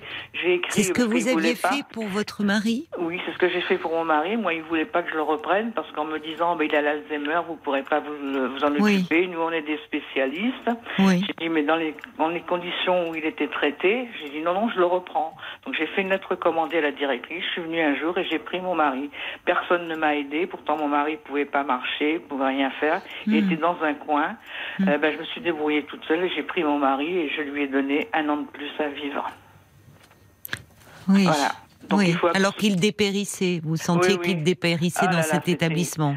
Vous savez, Caroline, il y a 11 ans, on n'en parlait pas comme maintenant. Et puis quand on est dans la maladie, on ne se rend pas compte, on, on, fait au jour le jour, euh, on, on fait ce qu'on peut sur le sur hmm. l'instant T. Hmm. Et mais ça serait maintenant, je, je ferais des vidéos. Je, je, oui, mais on ne faisait pas tout cela. Et il y a encore d'ailleurs beaucoup de de conjoints ou d'enfants, de, de personnes euh, qui qui dans dans les EHPAD qui ont qui ont peur, enfin, qui ont peur, pas pour elles-mêmes, mais de faire remonter euh, les, ce qui ne va pas, parce qu'elles ont peur, malheureusement, que ça retombe sur leurs proches placés en EHPAD, qui ont peur d'une de, forme de représailles. Euh, enfin, en tout cas, que qu'ils soient encore plus négligés ou que on ne dit rien devant la famille, mais on s'en prend aux résidents, malheureusement. Oui. Moi, je, je trouve qu'il y a des choses que c'est vraiment, vraiment inadmissible. Et quand on les a vécues, euh, c'est oui. pas possible, quoi. Quand vous arrivez à une heure de l'après-midi, que votre mari dort toujours, on vous dit mais non, il est pas, il dort parce qu'il est fatigué, qu'il ouvre pas les yeux jusqu'à 5 mm. heures. Ne mm. dites pas qu'il n'est pas drogué, qu'on lui a pas donné quelque chose. Mon mari pouvait pas couper sa viande, mon mari pouvait pas manger. Mm. Euh, donc tous les midis, je lui emmenais à, je lui emmenais à manger et il mangeait. Euh, oui. Voilà quoi. Donc tous les, moi j'étais. Mais parce qu'il faut aussi être stimulé, c'est que forcément quand on est dans une euh, dans une chambre où euh, euh déjà on n'a pas de mouvement, où on s'occupe pas de vous, ben on n'a pas faim, on est triste, on est enfermé. Y a... Et, c'est pour ça que j'ai toujours une, enfin je pense à, à toutes ces personnes qui se retrouvent là et qui n'ont qui n'ont pas la chance, qui n'ont plus la chance d'avoir un conjoint ou des enfants ou des proches qui, qui viennent et, et, qui veillent au fond sur euh, sur ce qui se passe. Il y a beaucoup de, de gens âgés de par leur âge, parce qu'elles ont déjà perdu un conjoint, parce qu'elles n'ont pas d'enfants, qui sont loin, qui se retrouvent seules et, et dans ces cas-là, bah, vous êtes vraiment seuls, abandonnés tous. Hein. Et moi, je sais qu'ils euh, appréciaient pas que je vienne tous les après-midi. J'étais à l'hôpital. Euh, ils appréciaient pas que je sois là tous les après-midi, que je sois là et tout. Et puis. Euh, Alors qu'au contraire, euh, enfin, ça devrait être, comment dire, c'est un plus parce que quand vous étiez là, en lui apportant ben, de la nourriture que vous aviez faite vous-même ou, l'aider à, à, manger, ben, c'est autant de, fin, de charge de travail pour les équipes quand euh, les proches peuvent être là Je ne sais pas comment interpréter ça. Je pense que euh, quand on vient trop souvent, on, voit euh, ce qui se passe. Voilà, c'est ça. Quand on vient une journée par-ci par-là, c'est pas pareil. C'est ça. Ça, quoi. Moi, je sais que j'ai un très mauvais souvenir du départ de mon mari. J'aurais pu euh, dévaliser l'hôpital, on m'aurait, on n'aurait même pas vu que j'avais dévalisé l'hôpital, tellement ils m'ont laissé seule à me débrouiller avec mon mari. Oui, c'est terrible. C'est quand vous aviez donc euh, fait une lettre pour, mais le jour de son départ, personne ne vous a aidé. Non, avant, j'ai prévenu la directrice, je viendrai le chercher tel jour. Elle m'a reçu. Hein. Oui. D'ailleurs, ça s'est mal terminé. J'ai dit c'est mon mari, je le reprends et puis c'est comme ça. Puis je suis partie. Honnêtement, j'ai claqué la porte, je suis partie et je l'ai repris. Oui, et il a vécu une année supplémentaire. Il a vécu une année Et quand il est rentré à la maison, vous savez, il a regardé la maison, mais il a eu comme un ouf de soulagement et ça a été, bon, ça a été dur parce oui. que. Oui, ça a dû être euh, lourd pour vous cette année-là. Mais, euh, mais, bon, avec le recul, vous vous dites, euh, voilà, c'était, vous avez bien fait de, vous lui avez offert cette, une année de plus dans sa maison, avec vous à ses côtés, entouré. avec les enfants et tout. Ça en valait la peine. Oui. oui parce que déjà il n'est pas resté longtemps, il est resté que un mois et ce mois-là, je, je m'en veux toujours de l'avoir mis là-bas, quoi. Mais oh, euh, Michel, il faudrait pas euh, parce que là vous vous faites du mal. Euh, un mois par rapport à, tout ce que vous avez vécu ensemble, par rapport à, l'énergie qu'il vous a fallu, fallu déployer pour ah euh, finalement le, reprendre, comme vous dites, à la maison, qu'il puisse revenir chez vous, vous en occuper comme vous en êtes occupé. Ça serait dommage de vous focaliser sur ce mois-là. Il aurait pu être hospitalisé, vous savez, pour euh, n'importe quelle autre raison dans un établissement. et bon. Mais c'est pas tant l'hospitalisation, si vous voulez, c'est la comment il a été traité, c'est ça, comment on a fait avec lui. Je comprends. je comprends que ça, vous blesse profondément, parce qu'il y a quelque chose de, de très angoissant, en fait, derrière tout cela. Je trouve que quand vous arrivez dans un établissement comme ça, on vous, monts et merveilles, on va s'en occuper, on va le hmm. sortir. Il va y avoir le kiné, il va y avoir ça. Et puis vous vous apercevez que c'est pas ça du tout, du tout, du tout. Hmm. Enfin, je parle pour mon expérience dans un seul établissement. Oui, oui, non, hein. non, mais c'est indigne. C'est indigne. J'écoute votre émission et je, retrouve euh, des personnes qui parlent de ça quand il y a les problèmes sur l'Alzheimer. Hmm. Et je trouve que je retrouve tout, tout ce que j'ai vécu. Oui. Oui. Mais euh, si les personnes peuvent reprendre la personne, parce que c'est pas facile, mais il faut les reprendre, il faut pas les laisser dans des, dans des conditions comme ça, hmm. quoi. C'est pas possible. Quoi. Mais... je comprends pas pourquoi ça bouge pas plus avec les scandales qu'il y a eu dernièrement. Mais justement, il y a beaucoup d'auditeurs et d'auditrices qui nous disaient que aujourd'hui, euh, il ne faut pas hésiter à signaler à, l'agence régionale de santé et que quand même beaucoup euh, d'établissements, euh, ils sont, ils savent qu'ils sont dans le viseur hein, et à juste titre. Enfin, quand on voit, parce que quand on voit le scandale des établissements Orpea, mais bon, le, le, le, le le luxe de leurs fascicules, ce qui était présenté, le luxe des chambres, des établissements, et, les, conditions indignes dans lesquelles euh, euh, étaient, euh, étaient placés ces pauvres gens. Enfin, il y a quelque chose de très révoltant, hein, ah et, de très angoissant je trouve, pour notre société. Parce que le, le, le, le degré d'humanité, de civilisation d'une société, elle se, ça se mesure aussi à la façon dont elle traite ses plus fragiles. Oui, Et là, franchement. Euh, non, je, je, trouve que je sais pas. Je, moi, je, je, fais un parallèle. Je dis le problème, c'est à la naissance. Les femmes ont beaucoup de problèmes pour trouver, pour garder leurs enfants, pour qu'elles puissent travailler, et les personnes âgées. Donc, vous êtes euh, productif que quand vous pouvez faire quelque chose. Mais vous avez raison. Vous, vous dans, dans un sens alors. Euh, c'est-à-dire que ça renvoie à l'image de quand vous êtes productif, c'est très bien. Une fois que vous ne l'êtes plus, euh, voilà. Euh, c'est, je, vous rejoins. Alors, il y a Jacques euh, qui dit, c'est vrai que qui envoie un petit message. Là, il dit les établissements sont malheureusement très inégaux, mais il y en a aussi de très bien. Cela dépend beaucoup de l'investissement moral de la municipalité et aussi de la région. Le papa de Jacques, nous dit-il, a fini ses jours dans un EHPAD à Dijon, qui était formidable.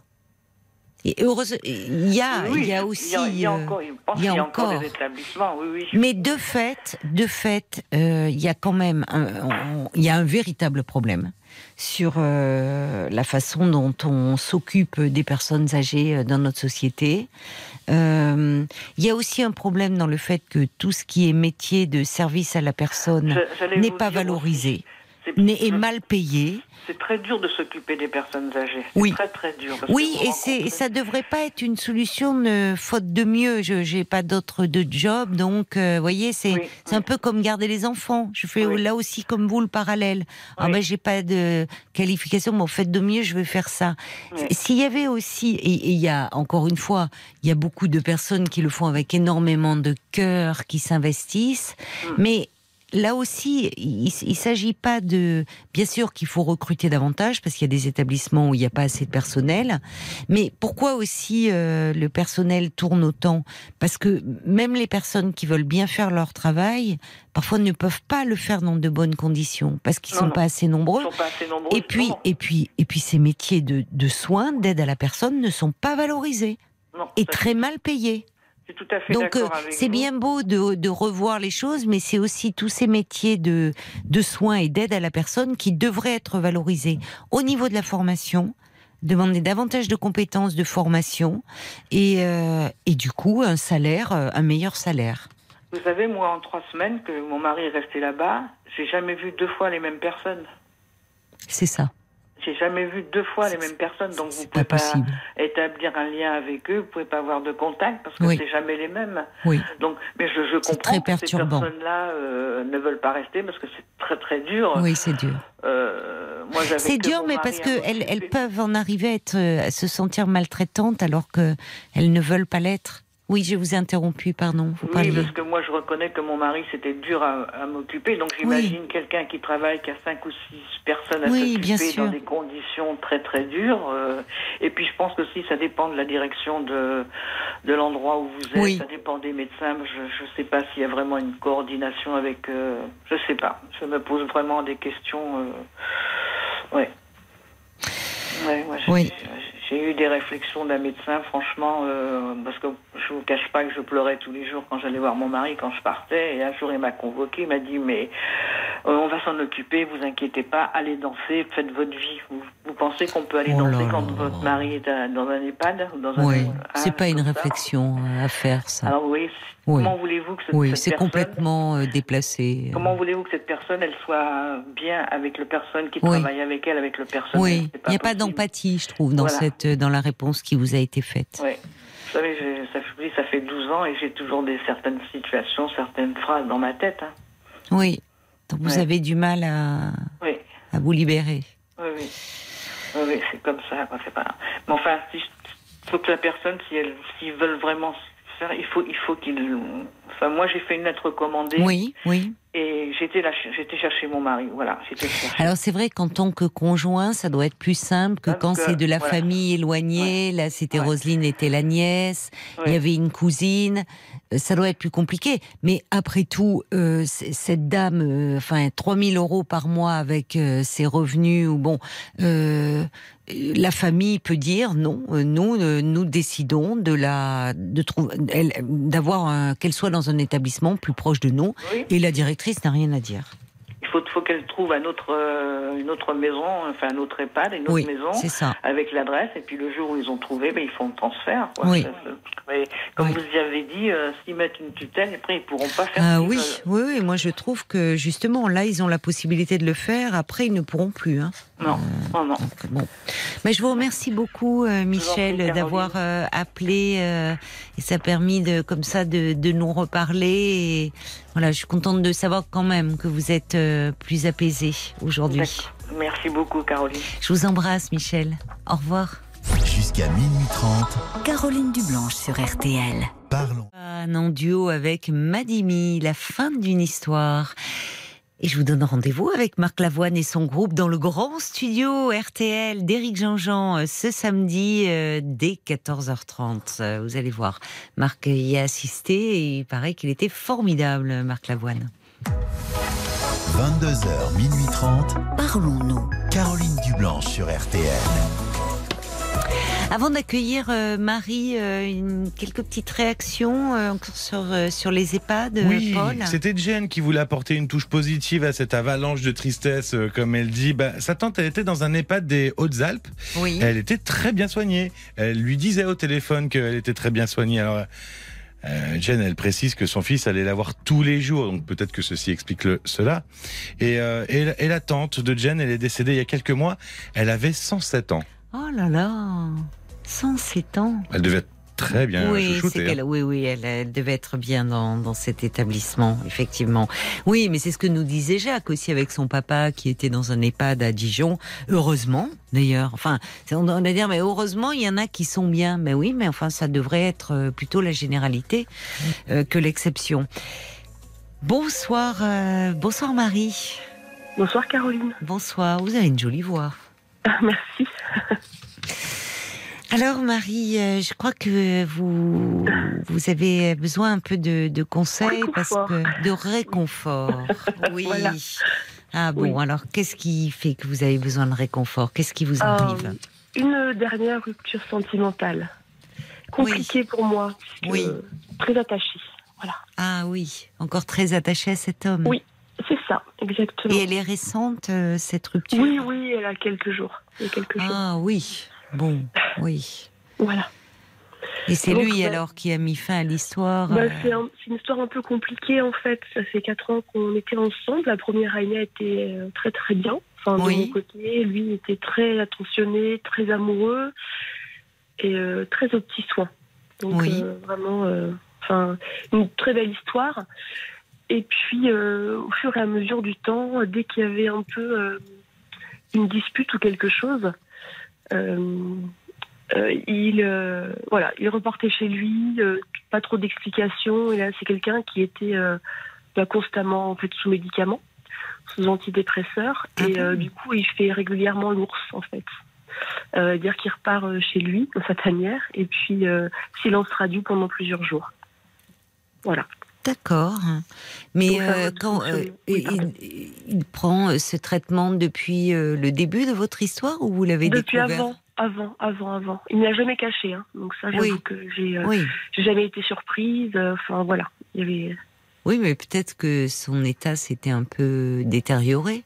Puisque vous me dites qu'au début, enfin, il a été, euh, c'est une belle relation. Il, prenait soin de vous, il était très au petit soin.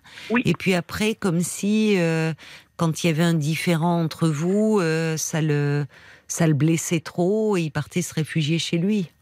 Oui. Alors, il, ne m'a jamais verbalisé que ça le blessait trop, en fait. J'ai jamais. C'était un grand taiseux. C'est hmm. un mur. Comme dirait sa maman, c'est un mur. Ah oui. Voilà. Donc, euh, à chaque fois qu'il y avait une dispute ou une divergence, plutôt que d'essayer de communiquer, bah, c'est toujours moi en fait qui, qui vais vers euh, la communication, vers quelque chose de. Euh, on discute. Bah, moi, c'est pas parce qu'on se fâche qu'on arrête le couple en fait. Que lui, en fait, à chaque fois qu'il y avait dispute ou quoi, c'était terminé. Il, cherchait jamais ah, à bah comprendre, à parler. Mais moi, je. Oui, parce qu'il ne peut pas. parce qu'il ne peut pas parler, semble-t-il. Il, n'a pas les mots comme vous, vous les avez.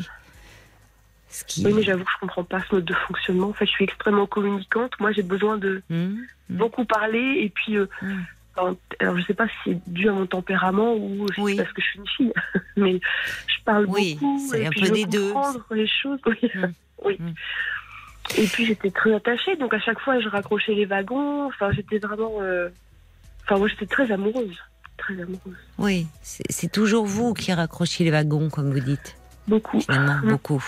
Marie, on, on marque un petit, un petit temps d'arrêt pendant les infos et on se reparle après, bien sûr. Avec plaisir. Hein, à tout de suite, Marie. Jusqu'à minuit 30, parlons-nous. Caroline Dublanche sur RTL. Parlons-nous au cœur de la nuit pour retrouver un peu de calme et de sérénité et de réconfort aussi. Euh, c'est ce que nous confiait euh, Marie euh, juste avant les infos de minuit, qu'au sortir d'une rupture amoureuse, elle avait bien besoin de réconfort. Tous vos appels sont les bienvenus. Hein, de 22h à minuit et demi, l'antenne de RTL est à vous au 09 69 39 10 11 et vos réactions aussi. Peut-être pour témoigner de votre soutien à Marie au 64 900 code RTL 35 centimes par message ou encore sur la page Facebook de l'émission RTL-Parlons-nous. Et puis bien sûr, euh, tous ceux euh, d'entre vous euh, qui sont intervenus à l'antenne et qui vont intervenir encore dans cette demi-heure, eh bien, vous repartirez avec la compile des hits RTL 2022 qu'RTL vous offre pour pour ces fêtes. Et dans cette compile, ben, vous retrouverez plein d'artistes Ed Sheeran, Zaz, Zazie, Juliette Armanet, Christophe Willem, Lady Gaga et bien d'autres. Voilà, ma chère Marie, vous pourrez déjà écouter un peu de musique, comme ça, pour vous mettre un peu de baume au cœur, puisque, voilà, vous, donc, euh, il y a quelques jours, euh, euh, votre conjoint, enfin, rompait. Mais d'ailleurs, est-ce que vous me dites que ça lui arrivait, déjà, ça fait quatre ans que vous êtes ensemble, et ça lui arrivait déjà de, de, quand il y avait des petites tensions, des petites différences, de partir chez lui, et c'est vous qui deviez aller le chercher? Ça veut dire que cette fois-ci. Oui. Bah, ça veut dire que euh, là, j'ai. Qu'est-ce qui est différent selon vous? Vous en avez assez? Vous euh, Moi, je l'aime toujours autant, non. Le, problème, il n'est pas là. Le problème, il est que lui, il m'a dit je veux être tranquille, je veux être seule. Je veux profiter de chez moi. Je veux être chez moi seule. Voilà. Là, il veut. Euh, voilà. Parce qu'en fait, le week-end, il est tiraillé entre être avec moi et mes enfants à la maison et être chez lui. Voilà. Donc là, il veut être chez lui. Et euh, alors que moi, j'aspire, enfin, je me dis, ça fait 4 ans en fait, j'aspire à une vie un peu euh, pas normale parce que je comprends, il a des impératifs la semaine, enfin, il y a son garçon qui habite avec, mais je. Moi, j'aspire à une vie de couple classique en fait, vous voyez, avec des moments de mmh. partage, avec mmh. tout ça. Et lui, il se sent déchiré entre les deux. Euh, il se sent déchiré. Lui est déchiré entre les deux. Son sentiment, c'est. Entre les deux, quoi C'est ce besoin d'être chez lui Oui, oui, mais comme s'il en avait besoin, comme si c'était un peu un refuge. Oui, sa solitude, ses, ses, repères, euh, comme s'il se sentait sécurisé, comme si à un moment, euh, il, même s'il était bien avec vous, mais ça lui demandait beaucoup d'efforts, enfin, d'adaptation, quoi. Oui, c'est ça. Oui. ça. Si du coup, moi, je comprends pas pourquoi. Enfin, parce qu'il est... comprendre. Oui, pardon. Parce que peut-être parce qu'il est pas très bien. Si vous me dites qu'il prend des antidépresseurs et que c'est quelqu'un qui a beaucoup de mal à parler, enfin, vous êtes très différents. Oui. Tous les deux. Oui. Oui. Oui, on est très différents. Après, euh, dès qu'il s'agissait, pareil, de faire des, des, réunions de famille, des choses comme ça, juste avant la réunion, le mariage, il nous quittait. Il me disait c'est terminé, je veux pas aller là-bas. Moi, je peux. Enfin, vous voyez, c'est très problème. Pourtant, en société, il, il, vous voyez ce que je veux dire il, est, euh, il était bien en société. Les gens l'aiment beaucoup. Oui. Mais j'ai l'impression qu'il avait un peu euh, une, face un peu obscure et. Oui. Je comprends pas ça en fait. Ben, semble-t-il, euh, oui, c'est ça. Une fois qu'il y était, ça, bon, ça, allait.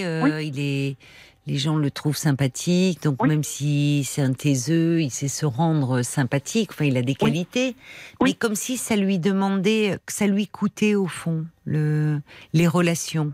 Ce qui peut d'ailleurs, euh, quand on est déprimé, euh, euh, parler est difficile, nouer des relations est difficile, on est plutôt dans un repli sur soi-même. Alors ça ne l'a pas empêché d'avoir une histoire d'amour avec vous. Mais, oui. mais là où vous, vous êtes dans, dans une dynamique de, au bout de quatre ans, euh, que la relation euh, bah, évolue. Euh, enfin, oui, c'est des attentes différentes. Vous avez ce qui est parfaitement légitime. Là où lui, bah, il a besoin de, de se replier un peu dans sa tanière, quoi. Enfin, de, voyez, il y a quelque chose qui, qui a du mal à évoluer. Enfin. Mais, mais ouais. Mais, mais comment ça se fait? Enfin, je, enfin, je, je sais pas que je, enfin, si je comprends pas en fait. Qu'est-ce que vous ne comprenez pas? J'arrive pas à comprendre comment il peut être, comment est-ce qu'il a pu glisser comme ça parce qu'il n'était pas du tout comme ça au départ. Oui, oui, c'est ça. Vous parlez de glissement, quoi. Oui, oui, oui. parce que euh, au départ, il disait quand il venait à la maison avec euh, mes enfants, euh, c'était la maison du bonheur, c'était. oui. ça lui faisait du bien même certainement de. Oui, oui. Il est et là, ça devenait un peu difficile. Oui, il se sentait déchiré entre chez moi avec mes enfants et chez lui. Euh, oui. Chez lui où il n'y avait pas un bruit, quoi, où il faisait nuit. Enfin, vous voyez ce que je veux dire? Oui, oui. Ou ce qui peut, enfin pour vous, ou sembler un peu chez vous, il y a de la vie, il y a des enfants, il y a de l'animation, de l'agitation, quelque chose. Là où il avait besoin de se retrouver chez lui, où c'est sombre, où il n'y a pas un bruit, mais finalement c'est comme une tanière, quoi, où il va chercher refuge. C'est ça. Alors comment euh, ça, je ne sais pas pourquoi. C'est-à-dire que bah, mm. comment expliquer ça Peut-être par la dépression qui que, que euh, quand vous l'avez connu euh, et mm, il était déjà sous antidépresseur avec des plus grosses doses. En fait, il avait fait une, tentative de suicide quelques temps avant, quelques mois avant. Ah oui, donc il avait très, très mal. Oui, et il m'avait dit, donc il, sortait, bah, il était sous traitement, etc. Et quand il m'a rencontré, il m'a dit, tous les soirs, c'était des déclarations d'amour. Il était absolument euh, ravi de m'avoir rencontré. C'était vraiment. Oui, comme si vous étiez, vous le sortiez d'une. d'une, il était à, un moment de sa vie où euh, il n'y avait plus d'avenir où il, il ne pouvait plus envisager l'avenir puisqu'il a fait une tentative de suicide. C'est ça. Où il souffrait tellement que malheureusement il n'avait vu que cette solution-là. Donc vous êtes arrivé là et vous avez été la lumière, quoi. Ça. Comme, et en plus à ce moment-là, peut-être qu'après coup, euh, face à ce passage à l'acte, comme vous dites, il avait bon déjà un traitement euh, très de cheval. Euh, voilà, voilà, très poussé et certainement un suivi aussi euh, pareil. oui. Bon. Oui. Que là, il, ne voit plus personne. Ben voilà. Ben voilà. Voilà. Donc il replonge dans dans dans la dépression et dans une souffrance qui est d'autant plus envahissantes qu'il n'arrive pas à mettre de mots. Les, gens qui ont du mal à, s'exprimer euh, sont ceux qui souffrent le plus, hein, souvent. Parce que quand on arrive à, comme vous, voyez, quand vous me disiez, euh, vous dites que vous, vous êtes plutôt expansif, quand ça va pas, vous avez besoin d'en parler. c'est une grande force. C'est une capacité, ça. Oui, parce que ça, ne change rien aux, drames qui peuvent arriver, aux difficultés. Mais le fait de pouvoir mettre des mots, ça, ça, ça, ça témoigne d'une capacité de s'en distancier. D'accord. Les mots permettent de d'extirper de soi ce que l'on ressent. Or, il y a des personnes qui n'ont pas les mots. Et quand on n'a pas les mots, on peut passer à l'acte, d'ailleurs. Oui. Alors, moi, dans ce que j'entends, je ne vous dis pas que c'est le cas du tout pour euh, ce monsieur en ce moment-là, mais en tout cas, euh, euh, quand vous me dites, c'est votre expression qui m'a fait tilter, quand vous dites qu'est-ce qui fait qu'il a pu glisser comme ça? Oui, il y a eu une phase de rémission quand vous l'avez vu et où certainement vous lui, où il a eu à nouveau envie de, bah, de vivre cette, cette rencontre, l'amour que vous lui portiez. Super pendant vraiment pendant une année. Euh, une année. je vous dis, j'ai eu des déclarations d'amour tous les jours. Il était formidable. oui, euh, presque un peu euphorique, un peu exalté par. Oui. Et des courriers, des courriers. Euh, on faisait des courriers une fois la semaine. Avec, là, il arrivait tout à retranscrire en fait. Vous voyez ce que je veux dire? Il arrivait vraiment tout à sortir. Oui, mais parce euh, qu'il y a eu euh, certainement euh, aussi dans ce, ce, ce, retour, enfin, un retour à la vie aussi, se dire qu'est-ce que j'ai failli faire alors qu'au fond je ne voyais plus de sens à ma vie et puis j'ai fait cette rencontre avec Marie. Enfin, et derrière il y avait le traitement, il y avait un suivi. Oui. Bon. Oui. Mais une année, ça fait quatre ans que vous êtes ensemble. Donc vous l'avez vu un peu après, moins bien.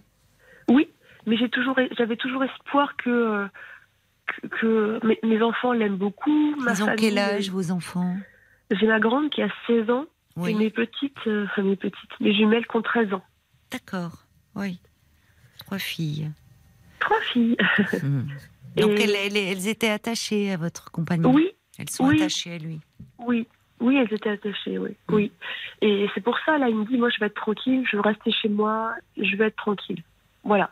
Et il a arrêté, euh, il, a diminué son traitement, il ne voit, il est plus suivi?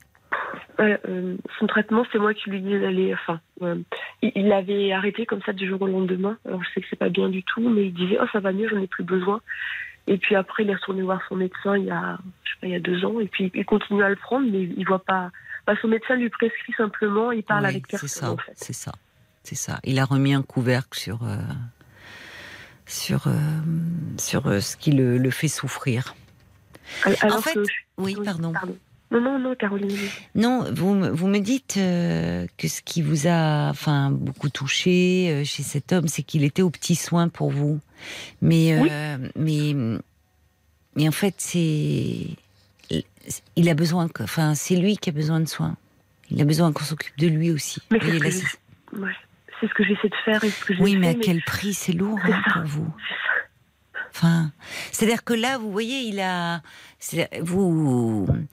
Vous lui dites déjà, vous lui avez dit euh, qu'il fallait qu'il se soigne, qu'il fallait, mais à un moment, euh, bon, euh, vous pouvez pas prendre rendez-vous pour lui, vous pouvez pas. Enfin, vous avez aussi votre vie, vos enfants. c'est dur d'être avec quelqu'un qui s'enferme comme ça comme il le fait. Oui.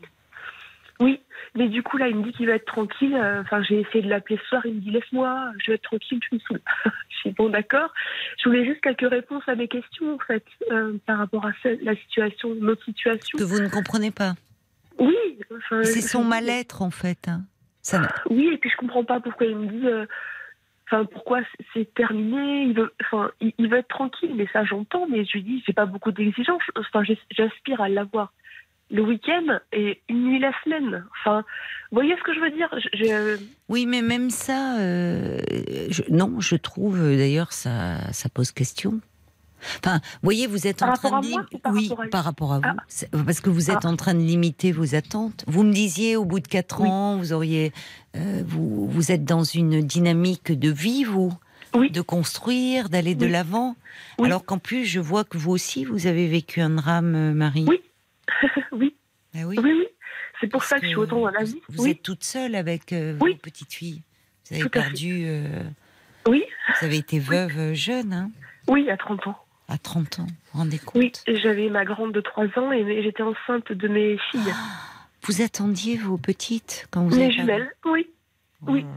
J'attendais mes jumelles et du coup, bah, c'est pour ça que je suis autant dans la vie en fait. Mais moi, c'est ce que je dis à, à, une de mes collègues. Enfin, moi, je comprends pas ce qui va pas. Parce qu'en fait, du coup, donc mon conjoint, le papa des filles, est décédé. Euh, j'ai été toute seule pendant trois ans. Il était malade Il a eu un accident Non, pas du tout. Il a fait une crise cardiaque. Oh, quelle brutalité. Du jour au lendemain, vous perdez. Euh... L'amour de ma vie. Ah, oui, oui, oui. Qu'est-ce que c'est injuste, ça, oui. Et de, oui, vous vous retrouvez. Euh, oui, vous dites finalement, ça vous a donné une fois passé ce, oui, ce, drame, ce, séisme, ce, surtout attendant des petites filles. Oui. Donc euh, des moments qui auraient dû être des moments de joie, vous étiez euh, à la fois vous portiez la vie et en même temps vous veniez de perdre l'homme que vous aimez, le père de ses petites, et puis il y avait cette petite de 3 ans dont il fallait s'occuper. Oui. Comment vous avez été entourée à ce moment-là? Vous avez de la famille euh, qui, parce que être seule avec des petites jumelles. Oui, C'est ça. Donc j'ai ma soeur qui est venue un petit peu à la maison les quelques premiers mois de leur vie. Oui. Oui. Et euh, euh, bah, j'ai mon papa qui parce que j'ai une maison, du coup j'ai mon papa qui m'a beaucoup aidé pour l'intendance de la maison, le jardin. Oui, oui, oui. Voilà.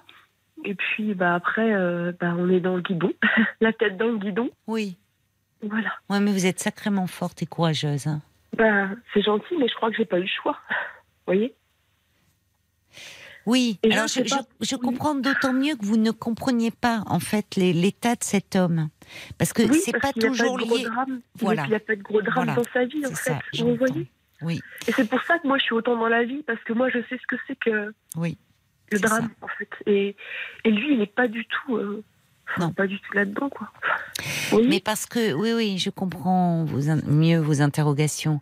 Mais parce qu'en fait, on est on n'est pas tous égaux par rapport euh, à, la vie, aux difficultés. Il y a des, euh, on peut, il y a des personnes qui, comme vous, qui traversent des drames parce que perdre son mari à 30 ans euh, et, tout ce qui va avec. Enfin, tous les projets de vie, puisque vous portiez la vie, vous attendiez vos bébés à ce moment-là.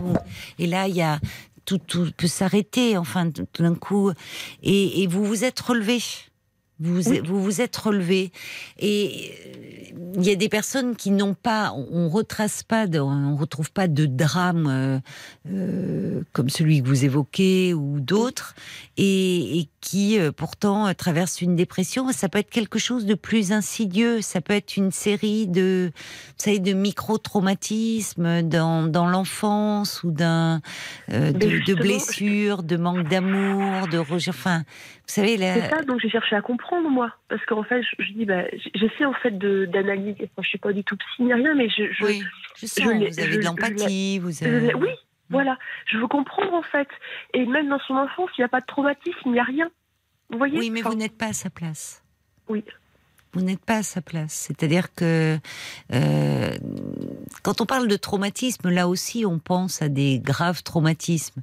Mais euh, euh, je peux vous dire qu'on voit tous les jours dans les cabinets de consultation des personnes qui viennent, qui traversent un épisode dépressif euh, et qui euh, n'ont pas euh, n'ont pas été des enfants abandonnés ou maltraités, mais il y a quelque chose d'une d'une d'une souffrance qui s'est exprimée dans un dysfonctionnement familial ou dans le couple parental ou dans il y a il y a il y a souvent des raisons à cela que l'on retrouve qui ne sautent pas aux yeux au premier plan.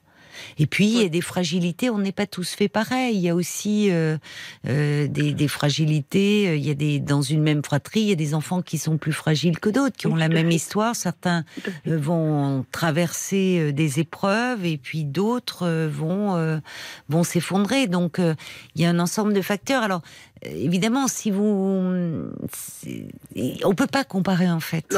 C'est-à-dire, on voit bien, vous, vous, vous vous êtes relevé de quelque chose euh, qui est qui est terrible, qui est un drame intime où il a fallu faire face, où même si c'était très lourd, vos, vos filles, le fait de devoir s'occuper d'enfants qui, eux, sont dans la vie oui. Ça a dû être aussi comme une boussole. Il fallait tenir aussi pour vos petites filles. Et puis il y a votre, euh, il y a votre personnalité aussi euh, à vous. Vous êtes euh, combative, combattante, et, et malgré ça, vous vous êtes à nouveau. D'ailleurs, on le voit quand vous me parlez de cette histoire, désireuse de, de et, d'autant plus de vivre pleinement, de savourer cette chance qui nous est donnée de d'être en vie. Bon. Mais euh, pour certains, euh, la vie, ils se cherchent, ils se heurtent, ils sont un peu comme un insecte qui se heurte euh, aux parois d'une fenêtre et ils se, ils se butent sur tout, tout est obstacle, tout est douloureux, voyez? Mm. et, et je me dis, quand je vous écoute, vous, alors vous êtes pleine d'empathie, vous essayez de comprendre la souffrance de cet homme, mais justement, après ce que vous avez traversé, euh, cet homme-là, il est bien fragile. Et est-ce que vous lancez à nouveau dans quelque chose de lourd, différemment? Enfin, voyez, même quand vous me parlez de son histoire, euh, vous l'avez connu, il était dans une phase où peut-être qu'à ce moment-là, comme une forme de renaissance, et après cette tentative de suicide. Mais enfin, il y a quand même ces angoisses autour qui rôdent. Et puis il m'avait dit, moi ce que je veux juste dans la vie, c'est quelqu'un qui m'aime. Enfin voilà. Et je, lui ai encore dit ce soir. Je lui ai dit, écoute, mais oui. Je lui ai dit, moi, j'ai pas. Alors je, je, ne fume pas, je bois pas, j'ai pas de vice, je suis pas droguée. Vous voyez ce que je veux dire? Enfin, euh, j'ai pas de. Oui, mais vous voyez, Marie, moi j'entends autre chose. J'ai besoin de quelqu'un qui m'aime.